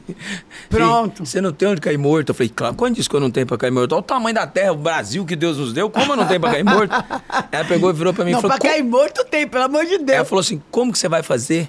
Eu falei: calma, vou atrás de algum sinal que tem aqui na cidade que alguém não esteja usando e a pessoa me arrenda o sinal. Pronto, Ou me vende o sinal fiado, que eu não tenho dinheiro também. também. Aí, porque eu tenho um nome já na cidade, então, Então. não vai ser difícil pra comprar alguma coisa também, não é possível. Não é possível. É, é, ué. E aí, ela falou, falou assim, meu Deus do céu. E aí nós tínhamos montado uma loja pra ela de celulares, né, meu bem? Nós tínhamos montado uma loja juntos de celulares pra ela, que ela via, ela trabalhou numa, numa empresa. Eu falei, não, sai dessa empresa que eu vou comprar uma loja pra você e nós vamos montar uma loja pra você. Eu comprei fiado. Le- Eu te entendo. Sabe muito bem, né? Eu, te- eu acho que você não. Receba! Você é uma mulher que não pode ter medo de nada, porque você Não. vive perigosamente. E aí, é verdade, concordo com você. Totalmente. E aí, bispa, ela, ela falou assim: você vai comprar essa loja? Eu falei, vem cá ver a loja. E o cara virou pra mim e falou assim: eu te vendo ela, eu divido pra você em 24 cheques. Na época o cheque tava É. no auge, né? Não tinha Eu pizza falei, mas ainda, você tem né? pressa pra receber? Você tem pressa pra receber? Você Ele tem falou, não, você tem que receber. pagar, ué. Eu falei, falei, meu Deus, como que eu vou pagar e tal? Eu, eu tava no segundo cheque, eu falei, vou montar uma televisão. Como? Sem dinheiro. Claro, né? Você acredita em Deus, né, que- bispa? Claro, Não, né? eu acredito Então eu te- em Deus. Como é que você montou sua televisão? Eu vou te explicar o poder de Deus nas coisas na minha vida. Vou Hum. te explicar. Eu fui, liguei para um amigo meu, Eduardo Siqueira Campos, na época. Ah. Filho do Siqueira Campos, que dividiu o estado de Tocantins. Eduardo falou: tem um amigo, tem um amigo que tem um sinal da Band lá no Gurupi que, que, que não tá nem no ar. Ninguém nem Tem, sabe. tem um transmissor velho, Marcão, tudo velho. Mas você quer mexer? Vai pra minha televisão, Marcão. Te dou tudo que você quiser. Quanto você quer ganhar? Porque eu tava na SBT na época Ah. lá. Quanto você quer ganhar? Eu te pago quanto você quer ganhar. Eu falei, não, eu não quero. Eu odeio alguém mandando em mim. Porque quando eu falava alguma coisa contra o prefeito na cidade, É. porque eu colocava os anãozi- o anãozinho pra pescar nos buracos da cidade quando chovia. Ai, Jesus. Aí o prefeito ligava pro dono da televisão e o dono me ligava e eu mandava ele, né? Brigava com ele. Entendi. E aí eu nunca gostei que ninguém. Eu eu Você sempre tinha odiei. uns anões que. Eu tinha um anãozinho. Você tinha um aí, anãozinho de verdade. É, a cidade, cidade mal administrada, Hum. cheia de buracos. Entendi. Cheia de buracos. E aí, os Da buracos, tua as equipe, você você arranjou um anão. Aí eu tinha um anãozinho, que era o Foguinho, coloquei o apelido dele no Foguinho. Na época tinha uma novela no auge, tinha um Foguinho. Aí eu coloquei o apelido dele Foguinho, pintei o cabelo dele e coloquei e colocava ele no programa com as perninhas sentado. No as buraco perninhas. da cidade. Aí eu colocava ele na cidade pescando. Meu na cidade. E, aqui- Deus. e eu tinha, vou falar 100% não, mas eu tinha 90% da audiência da cidade. Eu imagino. 90. E começava a passar óleo de peroba na cara dos políticos sem vergonha que tinha na cidade. Então, Pegava se- foto e passava óleo óleo. de peroba. Entendi. Era o bem amado. Era um processo atrás do. Todo dia eu tava no fórum, o juiz tudo já era Já conhecido. sabia. Já sabia. Marcão, ó, É. mais um, viu? E aí eu peguei e, e, e trabalhava, mas trabalhava pros outros. Então eles me enchiam o saco demais. Todo dia me ligava. É que, Marcão, aconteceu isso, Marcão, me ajuda, o prefeito tá me ligando. Eu falei, fala pra ele se ele tiver vergonha, me falar comigo, hein. Você quer que eu continue na sua televisão? Deixa eu trabalhar. Tá Eita. faturando? Tá dando dinheiro? Tem audiência? Então deixa eu trabalhar. Se colocar cabresto em mim, eu não consigo trabalhar. E aí, eu cheguei, cansei uma hora. Eu falei pra Vanessa, quando eu ganhei pra vereador, eu falei, gente, eu não ganhei nada nesse tempo, eu vou montar minha própria emissora. Ela falou, como? Aí eu lembro que o salário de vereador, porque esse vereador não é profissão, político não é profissão. Não. Mas ele conseguiu, como funcionário público, conseguia fazer consignado, e eu fui lá pedir um consignado. Que eu nem tinha recebido nem o primeiro salário. tinha recebido nem o primeiro salário. Você vê que ela vive e já- perigosamente. E já empenhou todos os outros. Todos os quatro anos. Tá ótimo. Os quatro assim, anos. Assim tá e aí eu boa. consegui pegar na época pouco, mas peguei nada de dinheiro também. Só que eu liguei para um amigo meu chamado Saulo Povas, engenheiro de comunicação. É. Falei, Como que eu monto essa televisão aqui? Consegui o contrato por 10 anos. Fui lá no cara, bati na porta dele, ele mandou o advogado dele vir, fez o contrato na hora. Falou, confio em você, monta a sua televisão. Eita! Cheguei pra Vanessa, já- nós já éramos dizimistas, tá? Nós já éramos dizimistas. É bom deixar isso bem claro para as pessoas que é eu que tô falando, tá? Eu, Marcão do Povo, que tô falando. Eu já era dizimista na igreja, eu e a Vanessa. Nós já Mas éramos isso dizimistas. daí, pra você, você acha que isso tem alguma coisa a ver? Tem, sabe por quê? Porque você decide, ou o dinheiro é seu escravo ou você é escravo dele. E quando você é escravo dele, vai dar ruim. Vai dar ruim. e eu não me apego a coisas materiais. Eu não sei nem quanto eu tenho hoje. Amém. Eu não sei nem quanto eu tenho.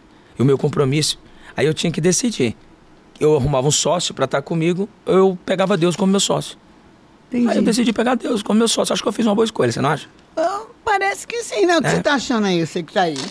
Né? Então É. eu decidi pegar Deus como meu sócio naquela- nessa época, como eu sempre tive Deus na minha vida, e eu sempre fui dizimista.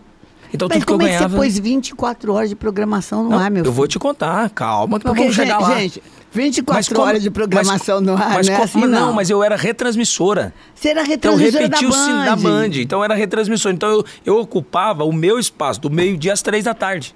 O E o restante rodava em rede nacional. Rodava em rede, a rede nacional. Tá. Uma retransmissora. Da sinal de rede nacional. E aí. Mas eu tinha. do- Aí eu consegui montar mais uns dois, três programas lá ainda. Tá. Mas eu comecei com o meu. Eu não tinha, eu não tinha uma câmera, não tinha um microfone, não tinha nada. Ah. Liguei pra esse amigo meu, Saulo Póvola. Saulo, eu não tenho dinheiro. Você confia em mim? Ele falou, eu nunca fiz negócio com você. Eu falei, mas eu quero montar a televisão e eu quero que você confie em mim a partir de hoje. Ele falou, você tem o quê? Eu falei, nada. Marcão, como é que você vai fazer isso? E eu falei, e o transmissor tem que revisar. Ele falou, deixa que eu reviso pra você. Eu falei, e a torre tem que montar. Ele falou, tem um cara que monta. Eu falei, tem que gastar? Ele falou, claro que tem que gastar, Marcão. Não. Eu, eu falei, então, mas ele divide? Ele falou, divido. Então tá bom, vamos montar esse trem. Aí falou, tem um amigo meu em Brasília que vende todos os equipamentos para televisão. Naqui, na, você conhece a Feira do Importado em Brasília? Sei. Conhece, ali na Feira do Importado. E na época eu tinha, eu tinha dois carros, né, amor? Eu tinha dois carros na época. E aí eu falei, tem que vender um. Aí eu vendi um. Fui para Brasília. Só que eu fui para Brasília com 30 mil reais. Os equipamentos Tudo ficaram isso? quanto, amor? 200? Ficou 200 mil reais alguns equipamentos, que eram duas câmeras. Assim, o mínimo do mínimo. Não, nada, nada. Só para poder abrir um, alguma coisa. Tinha cabeamento, tinha nada, tinha na- nada disso. Eu cheguei lá e quem que era o dono? Um Ilha li- de edição, Sabe quem que era o nada. dono da loja? Quem? Um libanês. Oi, a Habib. Sabe o que ele falou para mim? É. Não te vendo fiado. Fiado só Nunca muito. vendi fiado na minha vida. E não vendo em cheque também. Não insiste, não vendo em cheque. Não vendo cheque. E ele começava a brigar com a mulher dele, eu não sabia se ele estava brigando por causa de mim. E sei que a loja é cheia dele, e uma briga danada entre eles. E, e- e aí o Saulo falou, Marcão, deu 200 mil, você trouxe quanto? Falei, 30. não, você não fez isso comigo, Marcão. Falei, fez. E agora? Eu falei, não, vamos sair com os produtos. Como, Marcão? Eu nunca vi esse homem vender fiado pra ninguém. Falei, você conhece Deus? Você conhece Deus? Ele falou, claro que eu conheço, Marcão. Meu amigo Saulo Povas, É. que é uma das pessoas que eu mais amo nesse planeta. Que ele acreditou em mim. Ele falou, não vai dar certo, vamos embora. Aí eu arrumo alguém de emprestado de algum outro. Dar um jeito, Marcão. Que ele confiava em mim. Tá. Aí ele falou assim, eu falei, não, nós vamos voltar com o bagageiro cheio de coisas. Ele falou, não vai.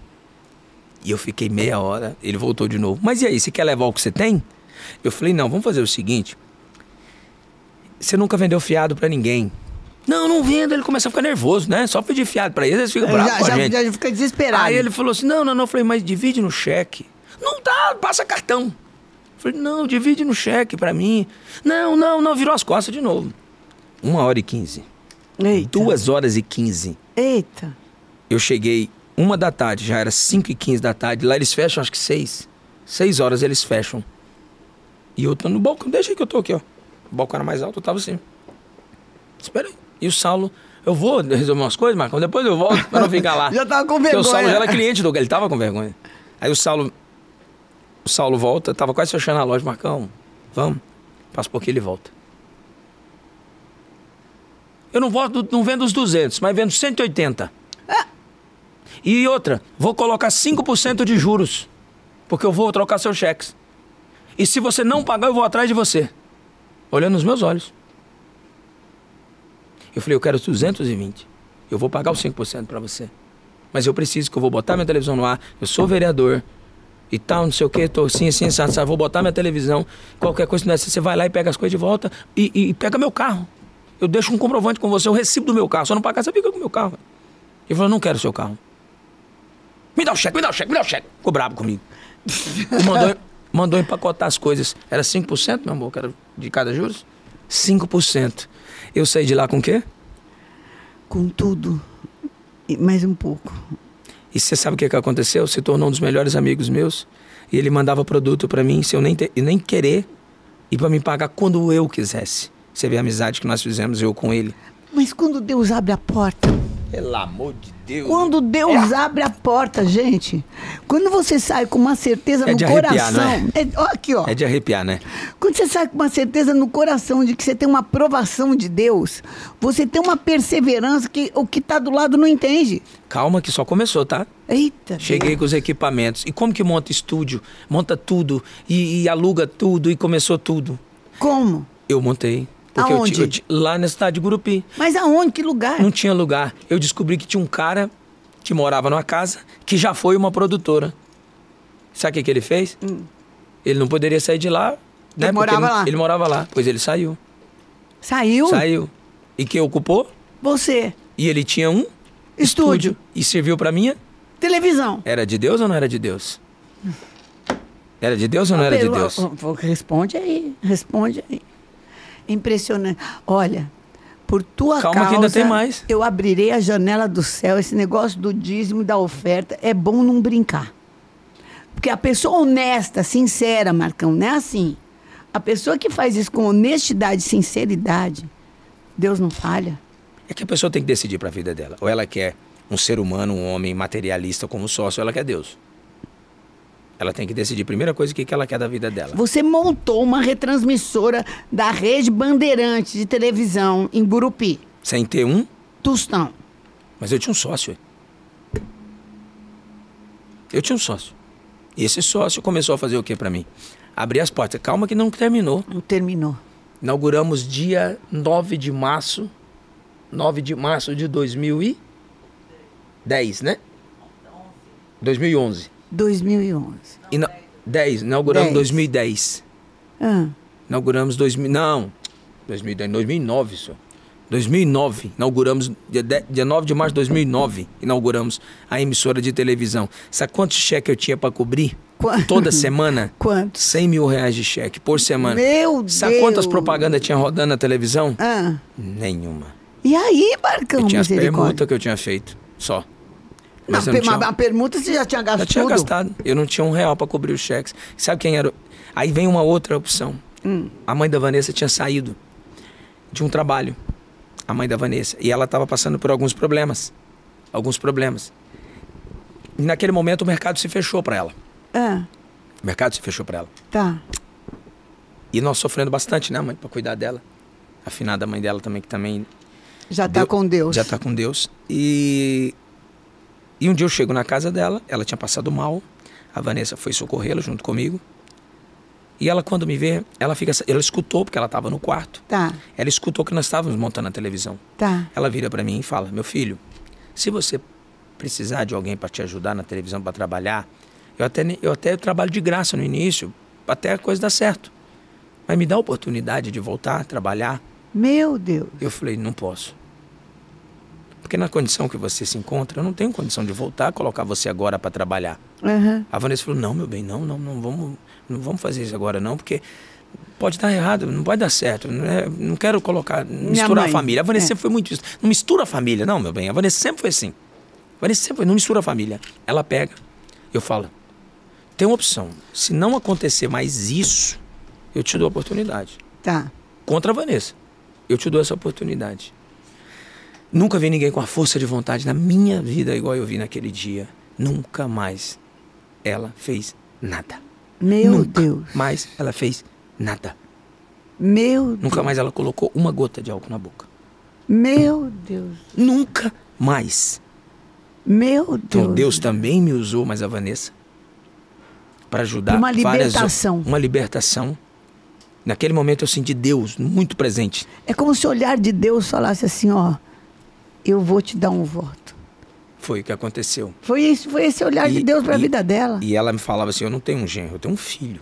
Ah, meu Deus. Agora aqui na calma, ela me emprestou dinheiro também. Como, É, pra, pagar, onde? pra ajudar a pagar os cheques. Se eu não tinha nenhum contrato, já chegou o momento que ela, ela chegava no final de semana, sexta, chegava no, no, no dia dos cumprimentos, eu não tinha. Mas posso te contar uma coisa? É. Nós nunca ligamos para um ser humano sequer e dizer: Não põe o cheque hoje não, que eu não tenho dinheiro. Mas saiu da onde? Saiu que, a gente, que eu fui pra rua, porque a Vanessa cuidava. A Vanessa cuidava da loja dela, ela cuidava da produção do programa, ela cuidava do financeiro com a mãe dela, e ela me maquiava e ela cuidava do da produção toda do programa. Ela fazia tudo. E aí eu vim de saía cedo, passava na Câmara Municipal, ia vender contrato, chegava 15 minutos antes do programa, ela fazia a maquiagem em mim, mexia no meu cabelo, eu entrava pro ar, saía e ia vender contrato. Eu vendi, eu chegava a ter 30, cheguei a ter 33 merchandising por dia Meu Deus do céu. no programa. Uau. 33 merchandising Gente, por como dia. é que faz 33 merchandising? A pessoa não faz programa. Não, não faz. A gente começava o programa, abria com o Mechan, aí eu falava, a- fazia a abertura do programa. Deixa eu dar só mais um recado aqui. Voltava, e aí eu dava aquele embromation. 10 minutos. embromation, mais um Mechan, e, e matéria, Mechan e tal. Resumindo, como eu não tinha equipe pra fazer reportagem na rua, tinha uma equipe só, então eu tinha três horas de programa, eu tinha cinco matérias. Meu Senhor da Glória. Eu tinha cinco matérias. Então isso aí vai mostrando um pouquinho para mim chegar até aqui, tudo que eu passei na minha vida, que às vezes as pessoas acham que é fácil. E, e, de todo esse período, de todo esse período, muitas coisas foram acontecendo. E graças e foram a Deus. anos assim que foi você 2009, 2009 até 2013, assim. Por quê? Até 2013. Porque assim que minha mãe morreu, faleceu de câncer, e eu fui para Goiânia e só que tinha uma empresa. eu- as pessoas precisam entender isso, os propósitos de Deus. Deus me preparou, um parte me deu um, um- um preparo e Deus e Deus me fez um contrato na época com uma agência e essa agência fez um contrato comigo e, nós começamos a falar com um agente publicitário de Goiânia que trabalhava na Band Tá. de Goiânia. E um dia eu falei para Vanessa, eu vou lá visitar esse rapaz para mim conhecer a, a Band lá de Goiânia. E a Vanessa sempre foi muito assim, não, meu bem, não incomoda os outros não. A Vanessa sempre foi na dela. Ah. Não incomoda os outros, não. Eu falei, não, vou lá conhecer, mostrar para esse povo lá um pouquinho de mim. Hum. Cheguei lá, tava o rapaz. E? Como é que é o nome dele? Ricardo. Júlio. O Júlio vira. Eu viro pro Júlio e falo assim: Júlio, você já viu o programa? Ele falou: Não, a gente fez propaganda, mas eu nunca vi seu programa. Eu falei: Vem cá, entra aqui no YouTube. Ele entrou no YouTube. Quando ele viu o programa, eu fazendo merchandising, Ah. eu vim aqui, o diretor chegou ontem. Vem aqui pra você conhecer o diretor. Everton Machado. Diretor um cabeludão. Ah. Everton Machado, melhor ser humano do mundo. O Everton tá lá na sala dele numa reunião, ele bate, que te apresentar o Marcão, que é apresentador lá do Tocantins, que não sei o quê. Fala, bicho! Ele é carioca, né? É. Cheio de sotaque. Fala, bicho, entra aí, cara. Como é que você tá? Tudo bem? Falei, bem. Aí ele, o Júlio falou assim, queria só te mostrar isso aqui. Ele clicou no YouTube pra ver, É. ele fez assim. Ele fez assim e ficava assim. Você faz isso lá? Que muita gente não conhece, nem o Tocantins. Não. Não conhece Curupi. Não. Aí ele, quando ele olhou, falou assim: Ô, bicho, você é maneiro, hein? Você quer sair de lá? Eu falei, ai, eu tenho todo mundo pro comunicador tem vontade de crescer, né? Falou, ó, vou pegar seu contato aí. Qualquer oportunidade eu vou te ligar, hein? Uau. Pá, voltei. Aí logo minha mãe morre. Ela fala, fale- uns seis meses. Minha mãe falece, eu venho pra São Paulo. Veio pra quê? Não, desculpa, eu fui pra Goiânia. Mas, mas, mas e, a mãe- e a televisão? Então, minha- minha- não, eu fui pra Goiânia pra- só pra visitar a da toa. Ah, E, e aí, eh, meu cunhado tocava lá pra mim em Gurupi, a televisão já. tá. E aí eu fui pra Goiânia e tal, liguei, eu falei, ah, eu tô aqui em Goiânia, qualquer que eu passo pra tom- tomar um café. Falou, ó, beleza, tal, tal, tal. Aí, infelizmente, enterramos a minha mãe. E voltei pra cidade. Quando eu chego na cidade, com dois dias depois do falecimento, dois dias, né, uns três dias, do falecimento da minha mãe, meu telefone toca à tarde. Meu telefone toca à tarde. E aí, Marcão do Povo, quer ser o Marcão do Povo de Goiânia? Hã? Vanessa, na outra sala. Eu falei, como assim? Tô pensando em trocar tudo aqui. Preciso de um cara doido igual você.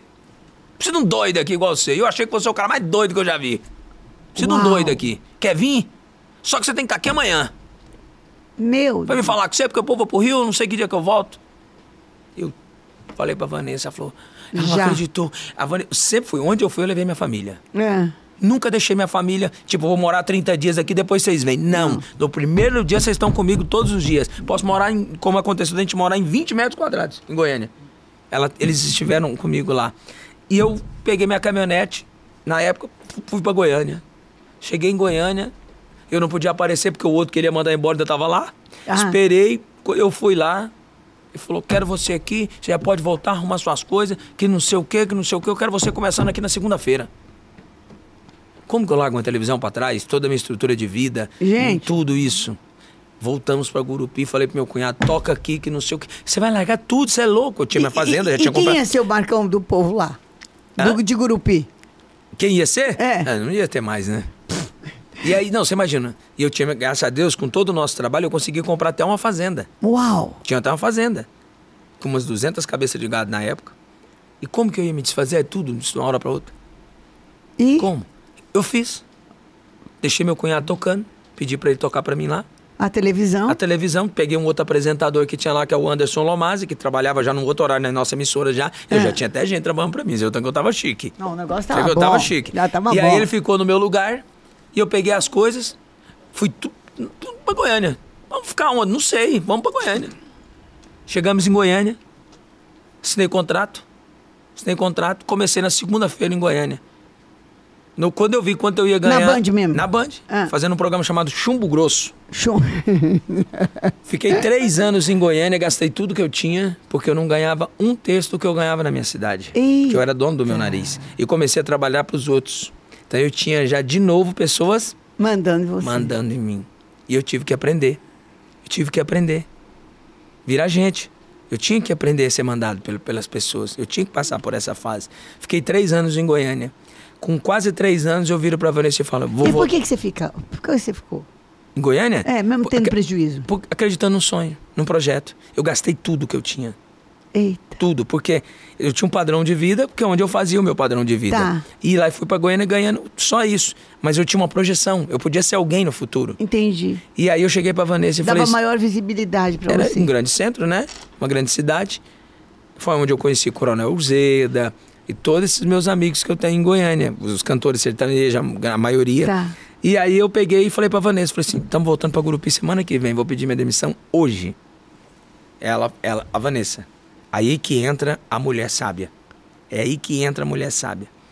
Ela vira pra mim e fala, por quê? Eu falei, já gastamos tudo que nós temos. A gente não tem mais aonde tirar. Pra manter esse sonho. E quem garante se é isso que Deus quer pra nós? Quem garante? Ela virou e falou assim: Nós chegamos até aqui, nós só saímos daqui mortos. Ei, ai, ai. Eu falei: Como assim? Ela falou: Nós não vamos voltar. Nós vamos ficar aqui, vamos adequar nossa vida aqui, nem que a gente vai morar num outro cubículo de novo, mas a gente vai ficar aqui. Porque você fez a gente chegar até aqui. E a gente vai daqui pra frente. A Vanessa fecha a boca. Quando a Vanessa fecha a boca, a Vanessa fecha a boca. Na outra semana, um vizinho queria candidatar, queria meu apoio. Na época, eu já estava bem conhecido em Goiânia.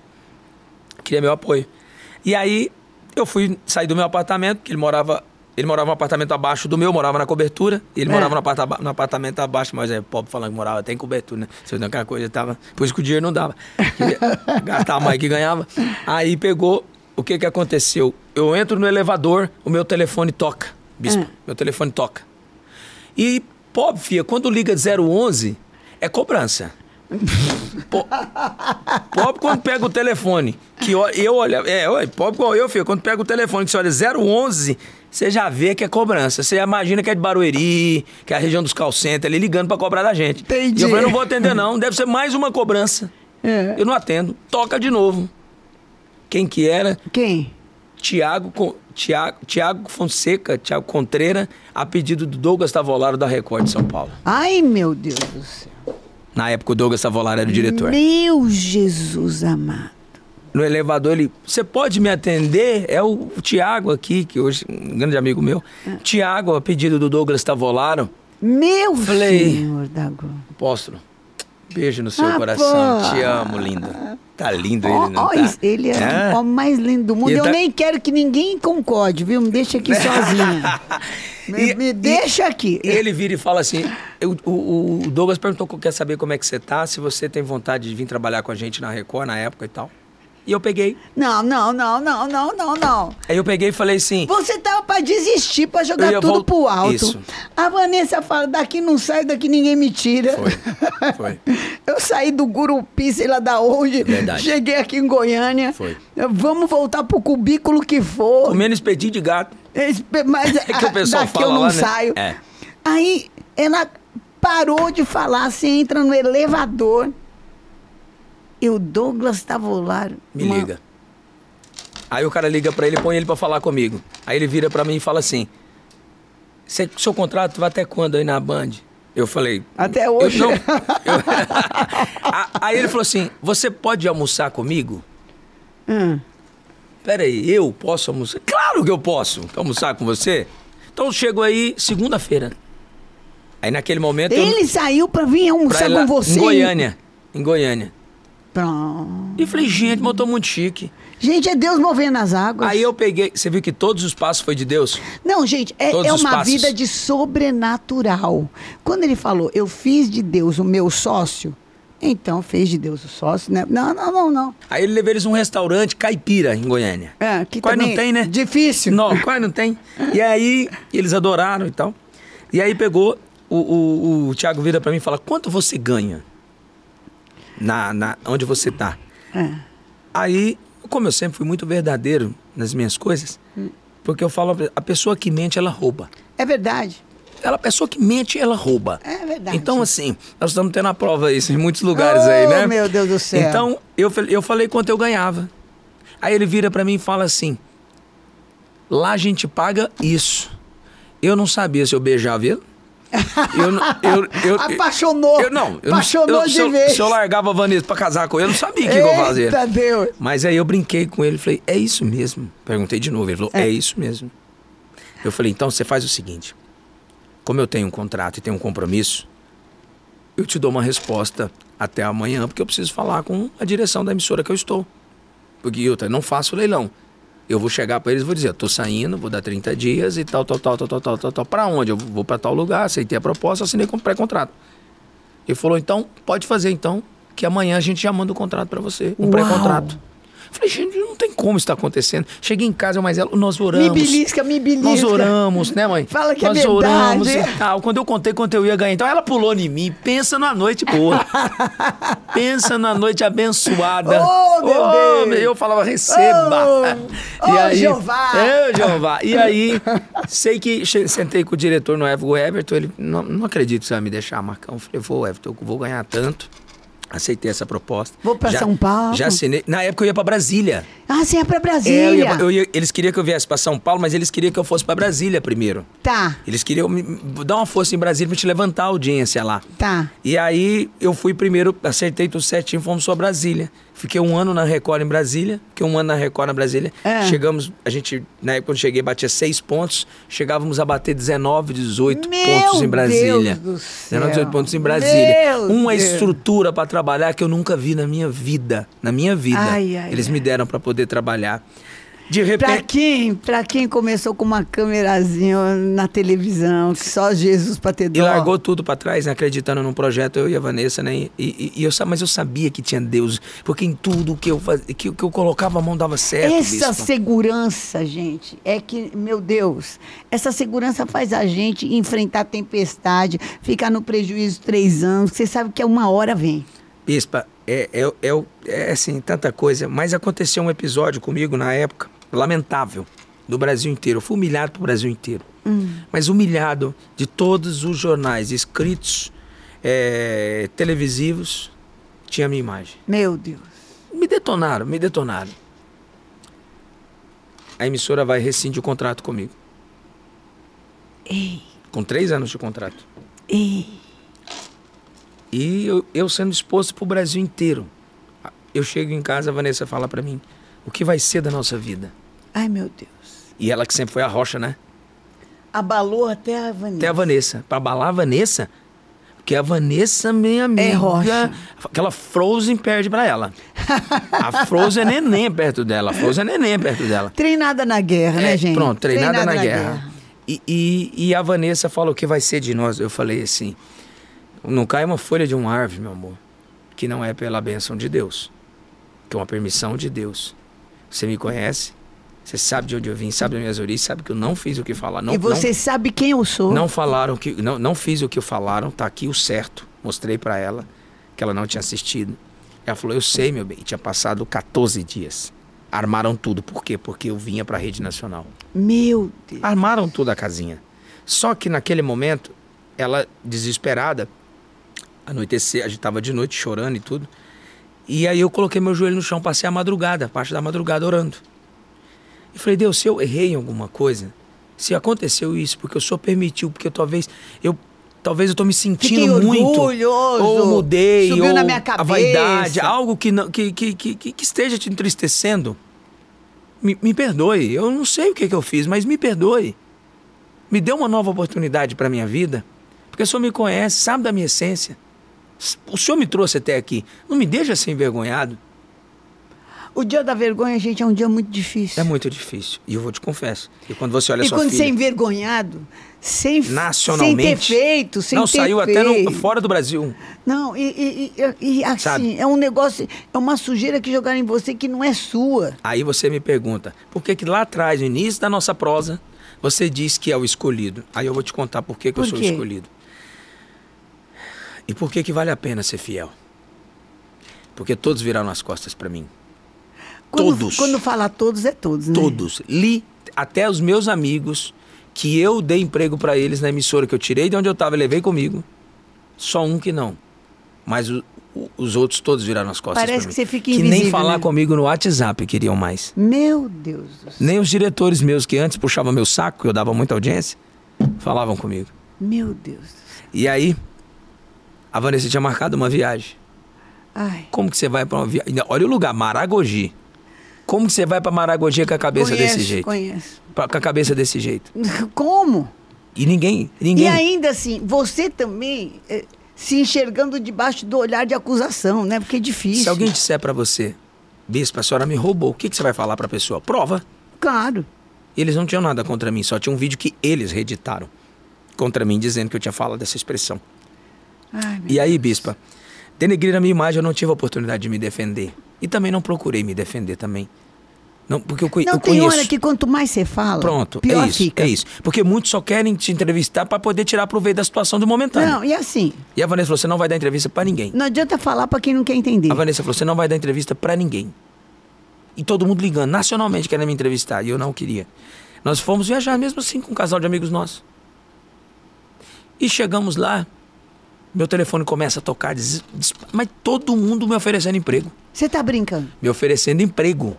para mim ganhar três vezes mais do que eu ganhava lá na emissora. Você tá brincando? Todo mundo, todo mundo. Tô falando pra você que o Brasil inteiro me ofereceu emprego. Graças a Deus. E eu tinha decidido ficar em Brasília, na emissora lá em Brasília, que por sinal ia ganhar muito bem. Ah. De uma, ou maior dono, o dono dela é um maior empresário de Brasília, que é a Rede TV Tá. de Brasília. E o sonho dele era me contratar. E eles não queriam saber, eles queriam meu, Marcão. Eles não estavam, eles acreditavam na minha inocência. E eu O decidi. cara que é do meio sabe. Não, eles. Porque. É assim. Quem bicho, é do meio sabe. Lá no final vou te resumir uma coisa importantíssima dentro desse contexto. Eu peguei e tinha decidido então ficar. Tá. Eu já estava lá. Já, Adoro pronto. Brasília, amo aquele povo maravilhoso de Brasília. E aí pegou. A Vanessa todo já feliz já também, que a gente, Pronto. né, amor, já ia ganhar muito bem, por sinal, ia estar numa emissora maravilhosa. Eu passo o meu contrato para o advogado, meu advogado analisar. Ah, Tava eu, o dono, os advogados e o diretor-geral sentado igual. Nós estamos nós dois, Tá. com todo mundo num apartamento. ah. Meu telefone toca. De novo, de São Paulo. Eu falei, não. Só que eu tive a experiência Daí, de lá de trás. Falou, não, vamos ver. Meu telefone vai, eu não atendo. Meu telefone toca de novo. Era o César Filho, da Record. Oi, Marcão. Ele tem uma voz linda, Ele né? tem. Oi, Marcão. E é uma pessoa querida. Eu falei, não fala mais duas vezes, não. aí, ele, aí eu falei, não termina a frase. Ele, não, Marcão, como é que você consegue ter bom humor, Marcão? Eu tô ligando pra te dizer que, eu- que você é uma pessoa maravilhosa. Meu Deus, como eu amo aquele. Eu amo o César Filho. Ele é, ele tem um coração maravilhoso. Muitos amigos nacionalmente me ligaram. Olha, Sério, me ligaram. Só que ligou um número desconhecido de novo. Olha como esse número desconhecido me persegue. Chamava Leon Abravanel. meu Deus, eu conheço.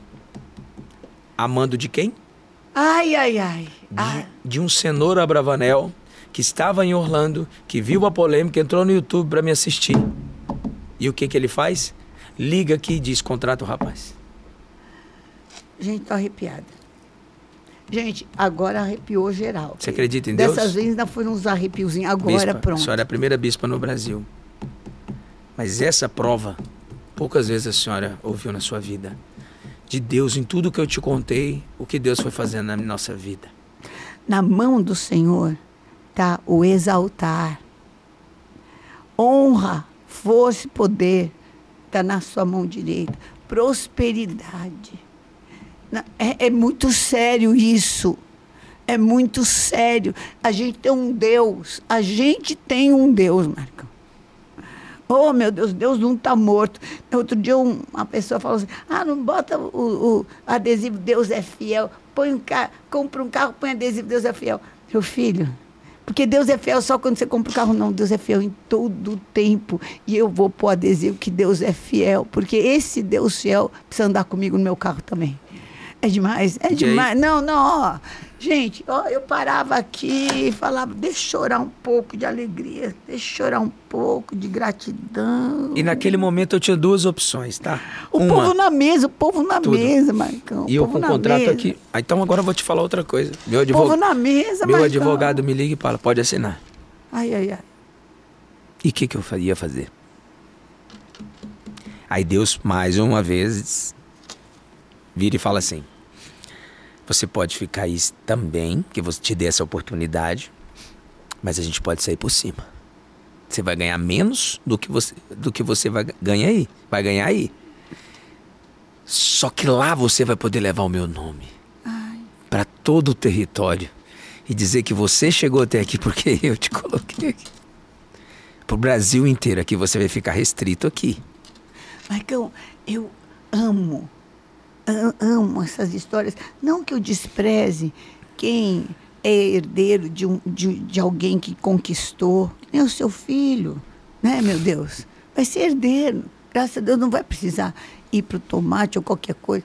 Não, mas sabe, é, isso para mim mostra que operando Deus ninguém impedirá. A pessoa que é fiel a Deus no dia bom, no dia ruim, e que ponha Deus para dirigir a vida. O que, que é isso? O que, que é isso? O que, que é isso? Aí a Vanessa volta na cena. Volta, Vanessa, volta. Vanessa tava no hospital. Fazendo. Não sei, eu mandei ela pra lá. Fazer o quê? Não sei. Mandei ela pra lá. Falei, Vanessa, tá ruim. Eu preciso sair agora. Assina só. Falei, me deixa um pouquinho que eu preciso fazer as coisas com calma. Aí mandei uma mensagem pro meu advogado, fala que tem um problema no contrato. Segura o contrato pra mim. Por que, Marcão? Você tá doido? Eu te saio daqui, eu te ligo. Meu advogado segurou o contrato três dias. Eu saio de lá. Eu saio de lá. Em 30 minutos as passagens foram emitidas. Eu venho para São Paulo, chego aqui, sou entrevistado na época pelo o Leon, pelo Pelégio, diretor artístico, e na época pelo presidente o Guilherme Stoliar, que deve conhecer muito bem. Sim. E eles falaram: o Silvio quer de você. Agora, o que você tá. Quanto você. Aliás, olha, eu quanto preciso você- agradecer sempre a SBT, porque sempre que a gente. Um, um artista, alguma coisa, sempre eles foram Não, são maravilhosos. E aí. maravilhosos. E aí o Leão pergunta pra mim: quanto você ganhava lá e qu- quanto você acha que vai ganhar aqui? Eu falei a verdade, quanto eu ganhava. E disse que eu queria ganhar X. Aqui, eu achava justo. Aham. Mas naquele momento eu estava pronto para escolher alguma coisa. Mas naquele momento eu encontrei força para falar. Sim. Ele vira e fala assim: então você volta. E o Silvio, vou falar com o Silvio mais tarde, que ele está em Orlando, né? E vou dizer para ele o que ele me pediu, como que fica e tal, tal, tal. Quando eu desembarco no aeroporto, em Brasília, que a Vanessa me busca, né, mãe? Quando eu chego, quando eu chego no meu apartamento, meu telefone toca, volta para São Paulo.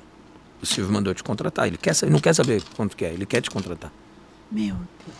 Eu volto para São Paulo, O que, que esse homem de férias? De férias. Me Foi viu na pegar internet. esse YouTube. E eu não tenho um vídeo meu que eu nem faço na internet.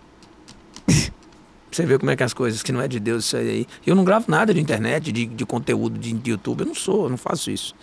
E ele vira e manda me contratar eu vou e assino o contrato com a emissora. Aí eu, eu falei, ó, e agora? Eu não tenho onde ficar. Ele falou, não, você vai ficar em tal lugar, assim, assim, assim, assado. Só que você vai voltar. Mas como eu conheço o Silvio, ele não vai pagar ninguém, vai ficar parado. Então você volta a qualquer momento, você tem que voltar pra cá. Não deixar tudo arrumado pra você ficar, num lugar. Tá, No hotel aqui na Barra Funda. tá. Chego em São Paulo, em Brasília, com um contrato assinado pra Vanessa. Ai, meu Deus. A Vanessa pulava de alegria, a- chorava de alegria, de emoção. E a gente botava o joelho no chão, orava, orava, orava, orava, agradecia, agradecia, agradecia. E, e de repente, no outro dia, meu telefone toca de novo. Vem Ah. pra São Paulo que o Silvio quer que você comece na segunda-feira, na terça-feira. Meu Deus. E aí? Não tinha nem roupa pra me usar. E aí eu tive que pegar as minhas do armário e começar o primeiro impacto. O Sil, o Pelégio vira e fala assim, Marcão, você aposta que a gente precisa para alavancar nossa audiência de manhã. E até então não tinha, o Silvio estava em Orlando. Sim. Nós começamos. 30 dias depois o Silvio chega. O Silvio chega. Eu tô no, na máquina de café, na máquina de café, o Silvio pa- passa por trás e fala, mas é o Marcão do Povo, hein? Mas é o Marcão do Povo. Aí eu olho, é o Silvio Santos. Gente. Você já chegou perto do Silvio, né? Eu já. Você já viu a luz? Não, mas ele tem. Ele Que é é iluminado aquela? mesmo. Que luz é ele aquela? é mesmo. Aí ele vira pra mim, mas é o Marcão. Olha, é, eu tô muito feliz de você estar aqui. Aliás, eu amo a família toda. Toda, toda, A gente toda. tem Foi uma bem história com. Deus. Olha, com a Patrícia, E com ele, todos. E ele, e ele vira e fala assim pra mim: É, mas você foi uma boa aposta que eu fiz. Uau. Aí eu virei, peguei e falei assim: Seu Silvio, muito obrigado. Ele pega na minha mão: Ah, muito obrigado, não. Tá bom, tá bom. Saiu e foi embora. A Vanessa, eu quando ligo pra Vanessa, tem câmera, gravaram. Eu falei: Não, meu bem, vai atrás da gravação. E eu, re, num, num, num breve, num breve resumo, e com três meses que eu estava no ar, nós conquistamos a vice-liderança no Brasil. Estamos há seis anos e pouco. na vice-liderança do Brasil. E graças a Deus, a gente a cada dia que passa vem aprendendo mais e a gente vem conquistando novos objetivos. E só, esse, só essa vez que o Silvio chegou agora de viagem, eu já tive com ele, acredito que seis vezes. Meu Deus. Tive com ele semana retrasada, gravei com ele, Meu Deus. gravei com ele. Ele gravou comigo com a Cristina Rocha, não voltou mais no SBT. Olha isso. Então, olha ele- isso. então assim, aí uma vez sentei com ele e falou: Senta aqui, eu quero conversar com meu amigo, não meu colaborador. Você é meu amigo. Uau. Fiquei uma hora conversando com ele no camarim. Quem que tem esse privilégio? Quem tem esse privilégio mesmo? Porque Quem é escolhido? E quem anda, quem anda com Deus? você já falou aqui muitas vezes, mas eu, eu preciso fazer ainda quase que uma retórica a essa pergunta. O segredo, um segredo.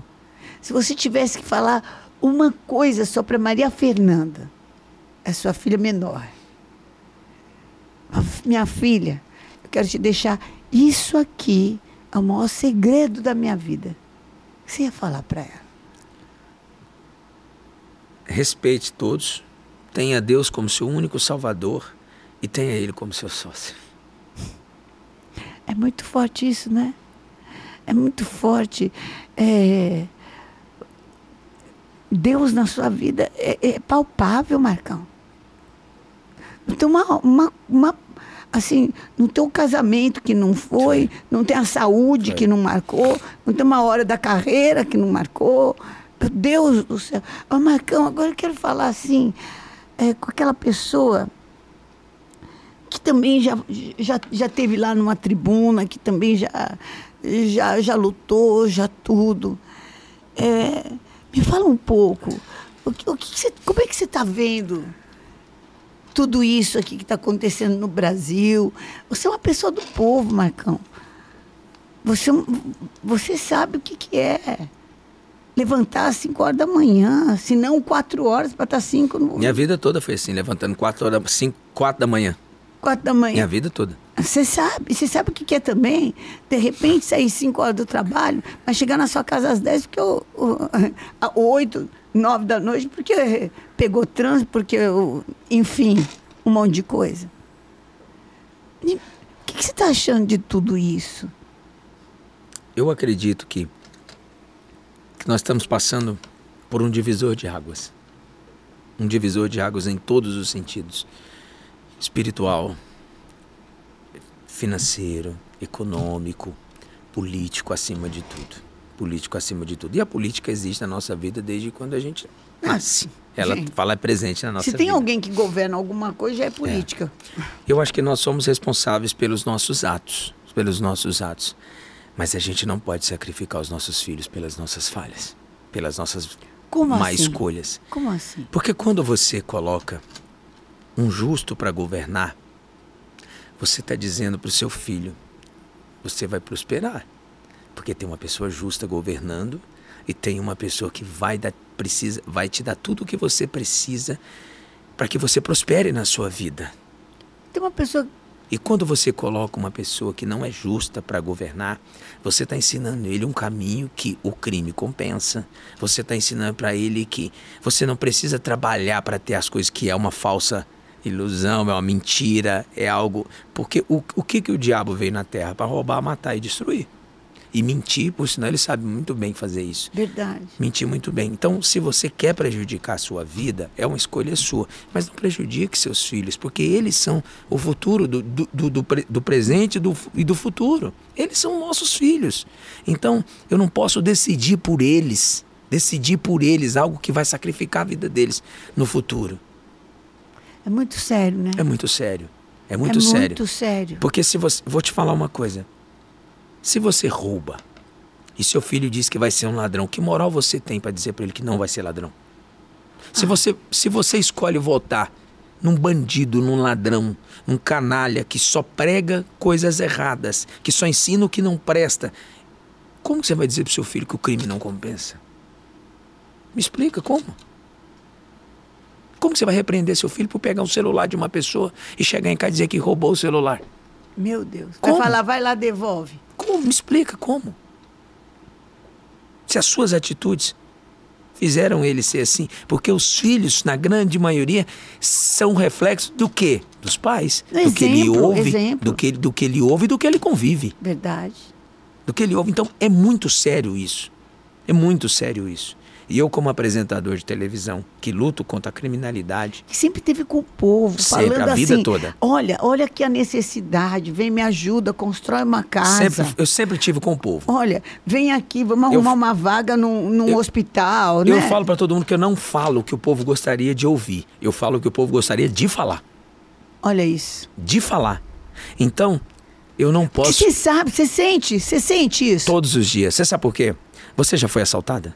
Eu já, Você já ficou com arma empunhada na cabeça? com arma não. Não ficou? Não, eu fui assaltada duas vezes. é, eu, eu tava, uma vez eu estava na rua e eu tinha um- uma correntinha Uhum. que o apóstolo me deu e tinha o- dois bonequinhos, né? Que era Uhum. o Tid e a Fê. Na realidade, valor mesmo, valor mesmo não tinha. Mas era muito, é, para mim valia muito, porque eu sei que meu marido se esforçou para me dar. é, Eram os meus filhos ali, era uma, era uma coisa sentimento. incrível. Meu sentimento. E eu me senti tão violentada. Como é que uma pessoa pode meter a mão no meu pescoço? e levar alguma coisa que para mim tem tanto valor, entendeu? Eu não sei, vai, vai- vender por 10 reais, vai vender por 20, Mas você Deus, vai pagar mas, por... mas Deus te ama tanto que deixou a sua vida. Deixou, deixou minha vida, Ele graças deixou sua a vida. Deus. E você, nós estamos aqui juntos, correto? Graças a Deus. E daquela mãe que o filho saiu com a namorada do trabalho que os dois trabalhavam? Nossa, eu E, vi né, um e vídeo. o cara deu um tiro na cara dele um roubar o celular dele. O celular. Tá. E o que, que você acha que essa mãe tá falando? Pensando? E o que, que você acha que essa mãe passou? Você como mãe? Eu tenho um filho no céu, Marcão. Eu sei. Não tem nome. Não tem nome para quem tem um filho no céu. Então pronto. Qual é a reação dessa mãe ao saber que um candidato sai de uma cadeia e diz que, coitado daquele que só roubou o celular para tomar uma cervejinha? Perguntar para quem não foi assaltado e para quem não morreu, por teve um filho morto. Perguntar para quem nunca ficou com arma na cabeça. E de quem É de um coisa- de um nóia às vezes, que a droga estava liberada, porque ele pôde, pô- porque houve liberação de droga. Então, o menino também que assaltou, sabe por quê? Que, que fez o que fez? Porque estava alterado de droga. Quantos que a gente vai deixar alterado de droga na rua? Então, essa é a minha, essa é a minha conclusão. Você só pode. Que, Você- vai, que, que, que de repente, na loucura, vai te esfaquear. Porque tá na noia de uma pedra de crack. Porque E- tá na noia de, de um, mais um baseado. Você sabe quantos crimes eu mostro todos os dias? Não sei, Marcão. Não tem conta, porque quantos eu quiser mostrar, eu tenho. Você sabe quantas pessoas morrem na mira de uma arma todo dia na mão de um ladrão? Incontáveis pessoas. Incontáveis pessoas. A Sabe maioria quantas é mães viciada. nesse momento. A maioria dos ladrões estão nem viciados, estão sempre, drogados. Nem sempre. Nem sempre. Nem sempre. Nem sempre. Nem tá? sempre. Nem Tem gente que é ruim mesmo. É, é isso, sai para cometer o crime porque não quer trabalhar, porque não quer, não quer, não quer ralar, não quer, não quer acordar quatro da manhã igual a gente para poder gravar, não trabalhar, não quer, não quer nada, ele não quer dificuldade. Ele aprendeu a achar que o mundo é um mar de rosas, que o mundo é flores, que o mundo é de, de- de ganhar é, bolsa disso, bolsa daquilo, e não quer trabalhar. Então acontece muito isso, acontece muito isso. Então E que ele pode pegar do outro que trabalhou para ter. Porque eu queria saber Entendeu? quem é que comprou o celular à vista. ninguém, eu não compro. Ah, Ó, tá, já tem celular 14, meu ainda é 10. Gente, peraí. Quem, a, a- quer dizer, a pessoa que trabalhou para comprar o, o celular, tudo bem dela continuar pagando e ficar. A gente ficar sem celular, você ficou sem identidade, gente. Você ficou sem endereço. Mas e quando você perde um filho, então morto? Filho, olha, tá aqui. Só o Espírito Santo, só Deus para tirar essa mulher da cova, para tirar a mulher da sepultura. Ela morreu junto. Gente, ela morreu junto. Tá. Ela vai, ela sabe o que, que vai acontecer? É que Deus me deu graça, eu reencontrei com a vida. Mas eu queria viver para morrer, sabia? É forte que eu vou falar agora, eu tá? queria, eu queria fi- ficar e, e- e encontrar meu filho. É forte que eu vou falar agora, tá? Quem vota num cara desse é cúmplice de tudo que aconteceu com essa senhora. Com o filho dessa senhora. É cúmplice, tá? Porque você tá dizendo que o crime compensa. Você tá chancelando com um cara que, que, que tem essas ações e que anda com, com quem anda e fala do jeito que quer e acha que tudo que ele quiser vai acontecer porque ele manda. E você está dizendo o seguinte: se lá na frente acontecer com meu filho, isso daí, não chore, porque eu votei ladrão. Eu te pergunto. É, Que é- Deus livre toda mãe dessa culpa. Que Deus te livre de ser a culpada do teu filho ser assassinado. Deus te livre, como mãe. Que Deus te livre dessa culpa. Vamos fazer uma pergunta para as pessoas? Vamos. Susana von Richthofen, quem é ela? Meu Deus. Matou os pais, não foi? Junto com os Matou os- irmãos cravinhos, não foi? Junto. Então tá bom, a partir de hoje eu, eu, eu sou um desembargador, um exemplo. Eu vou tirar todos os processos que eu tenho contra ela. Você coloca ela para dormir na sua casa? Deus me livre. Você coloca ela para ser presidente do Brasil? Pelo amor de Deus. Então vamos, vamos, vamos seguir. Quer que, eu, quer que eu vou mais? Eu vou mais além do que isso. Então, o que tu, quando você vota num presidiário, você vota num presi- Culpado, culpado, culpado. culpado. Agora você imagina quantas pessoas morreram na fila de um E hospital que não fala que vai mudar, que, Marcão. que por causa do dinheiro que foi roubado. Uma pessoa até pode mudar, mas esse aqui não está falando que vai mudar. Você sabe quando existe o perdão para mim, Bispa? Eu não sou Deus, eu tô longe. Não, as pessoas podem Mas eu mudar. sou filho dele. Gente, Sabe quando existe eu o perdão? creio que as pessoas podem mudar. Que- Mas só que uma pessoa que fala. Ele não fala em nenhum momento que vai mudar. Fala que vai continuar sendo igual. Você sabe quando existe o perdão para mim? Quando há reparação. Eu não sou Deus, então Deus é quem manda. Então, para mim, Marcão, só existe o perdão para mim quando há reparação. Quando não há reparação para mim, não existe perdão. Você acha que eu posso, eu, Marcão, você acha que eu devo perdoar uma pessoa que estupra uma criança que eu mostro? Ai, misericórdia. Você acha que eu devo perdoar uma pessoa que mata a esposa com facada na frente do filho, com 14 facadas, igual eu mostrei Meu hoje? Deus. Você acha, Meu que, você acha que há perdão daquele cara com a, com, com, com a tatuagem de um candidato a presidente da República que matou o filho e a esposa no centro de São Paulo a tiros, com um fuzil, aqui no centro de São Paulo? Que quando tiraram a camisa dele, ele estava com a foto de um candidato a presidente da República. Você acha que há reparação? Misericórdia. Essa é a verdade.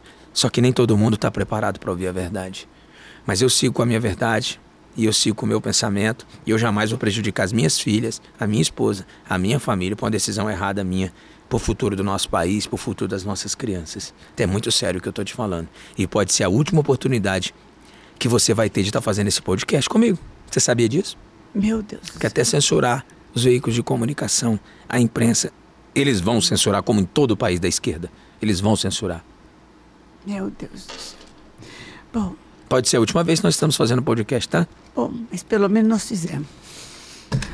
Pode ser e pode não ser, né? É, é isso aí. No que depender da gente, a gente vai. Se Deus quiser, a gente vai voltar para fazer um Em outro. nome de Jesus. em Vários, nome vários, de Jesus, vários. vários, vários. no que depender. E eu espero que, que depender de você também seja assim. Gente, olha, eu tive a alegria, eu tive a honra de estar aqui conversando num podcast com um homem. Com um homem sério, Amém. com um homem marido de uma esposa que honra a sua esposa. Três palavras, duas é Vanessa e a outra é Deus. Amém.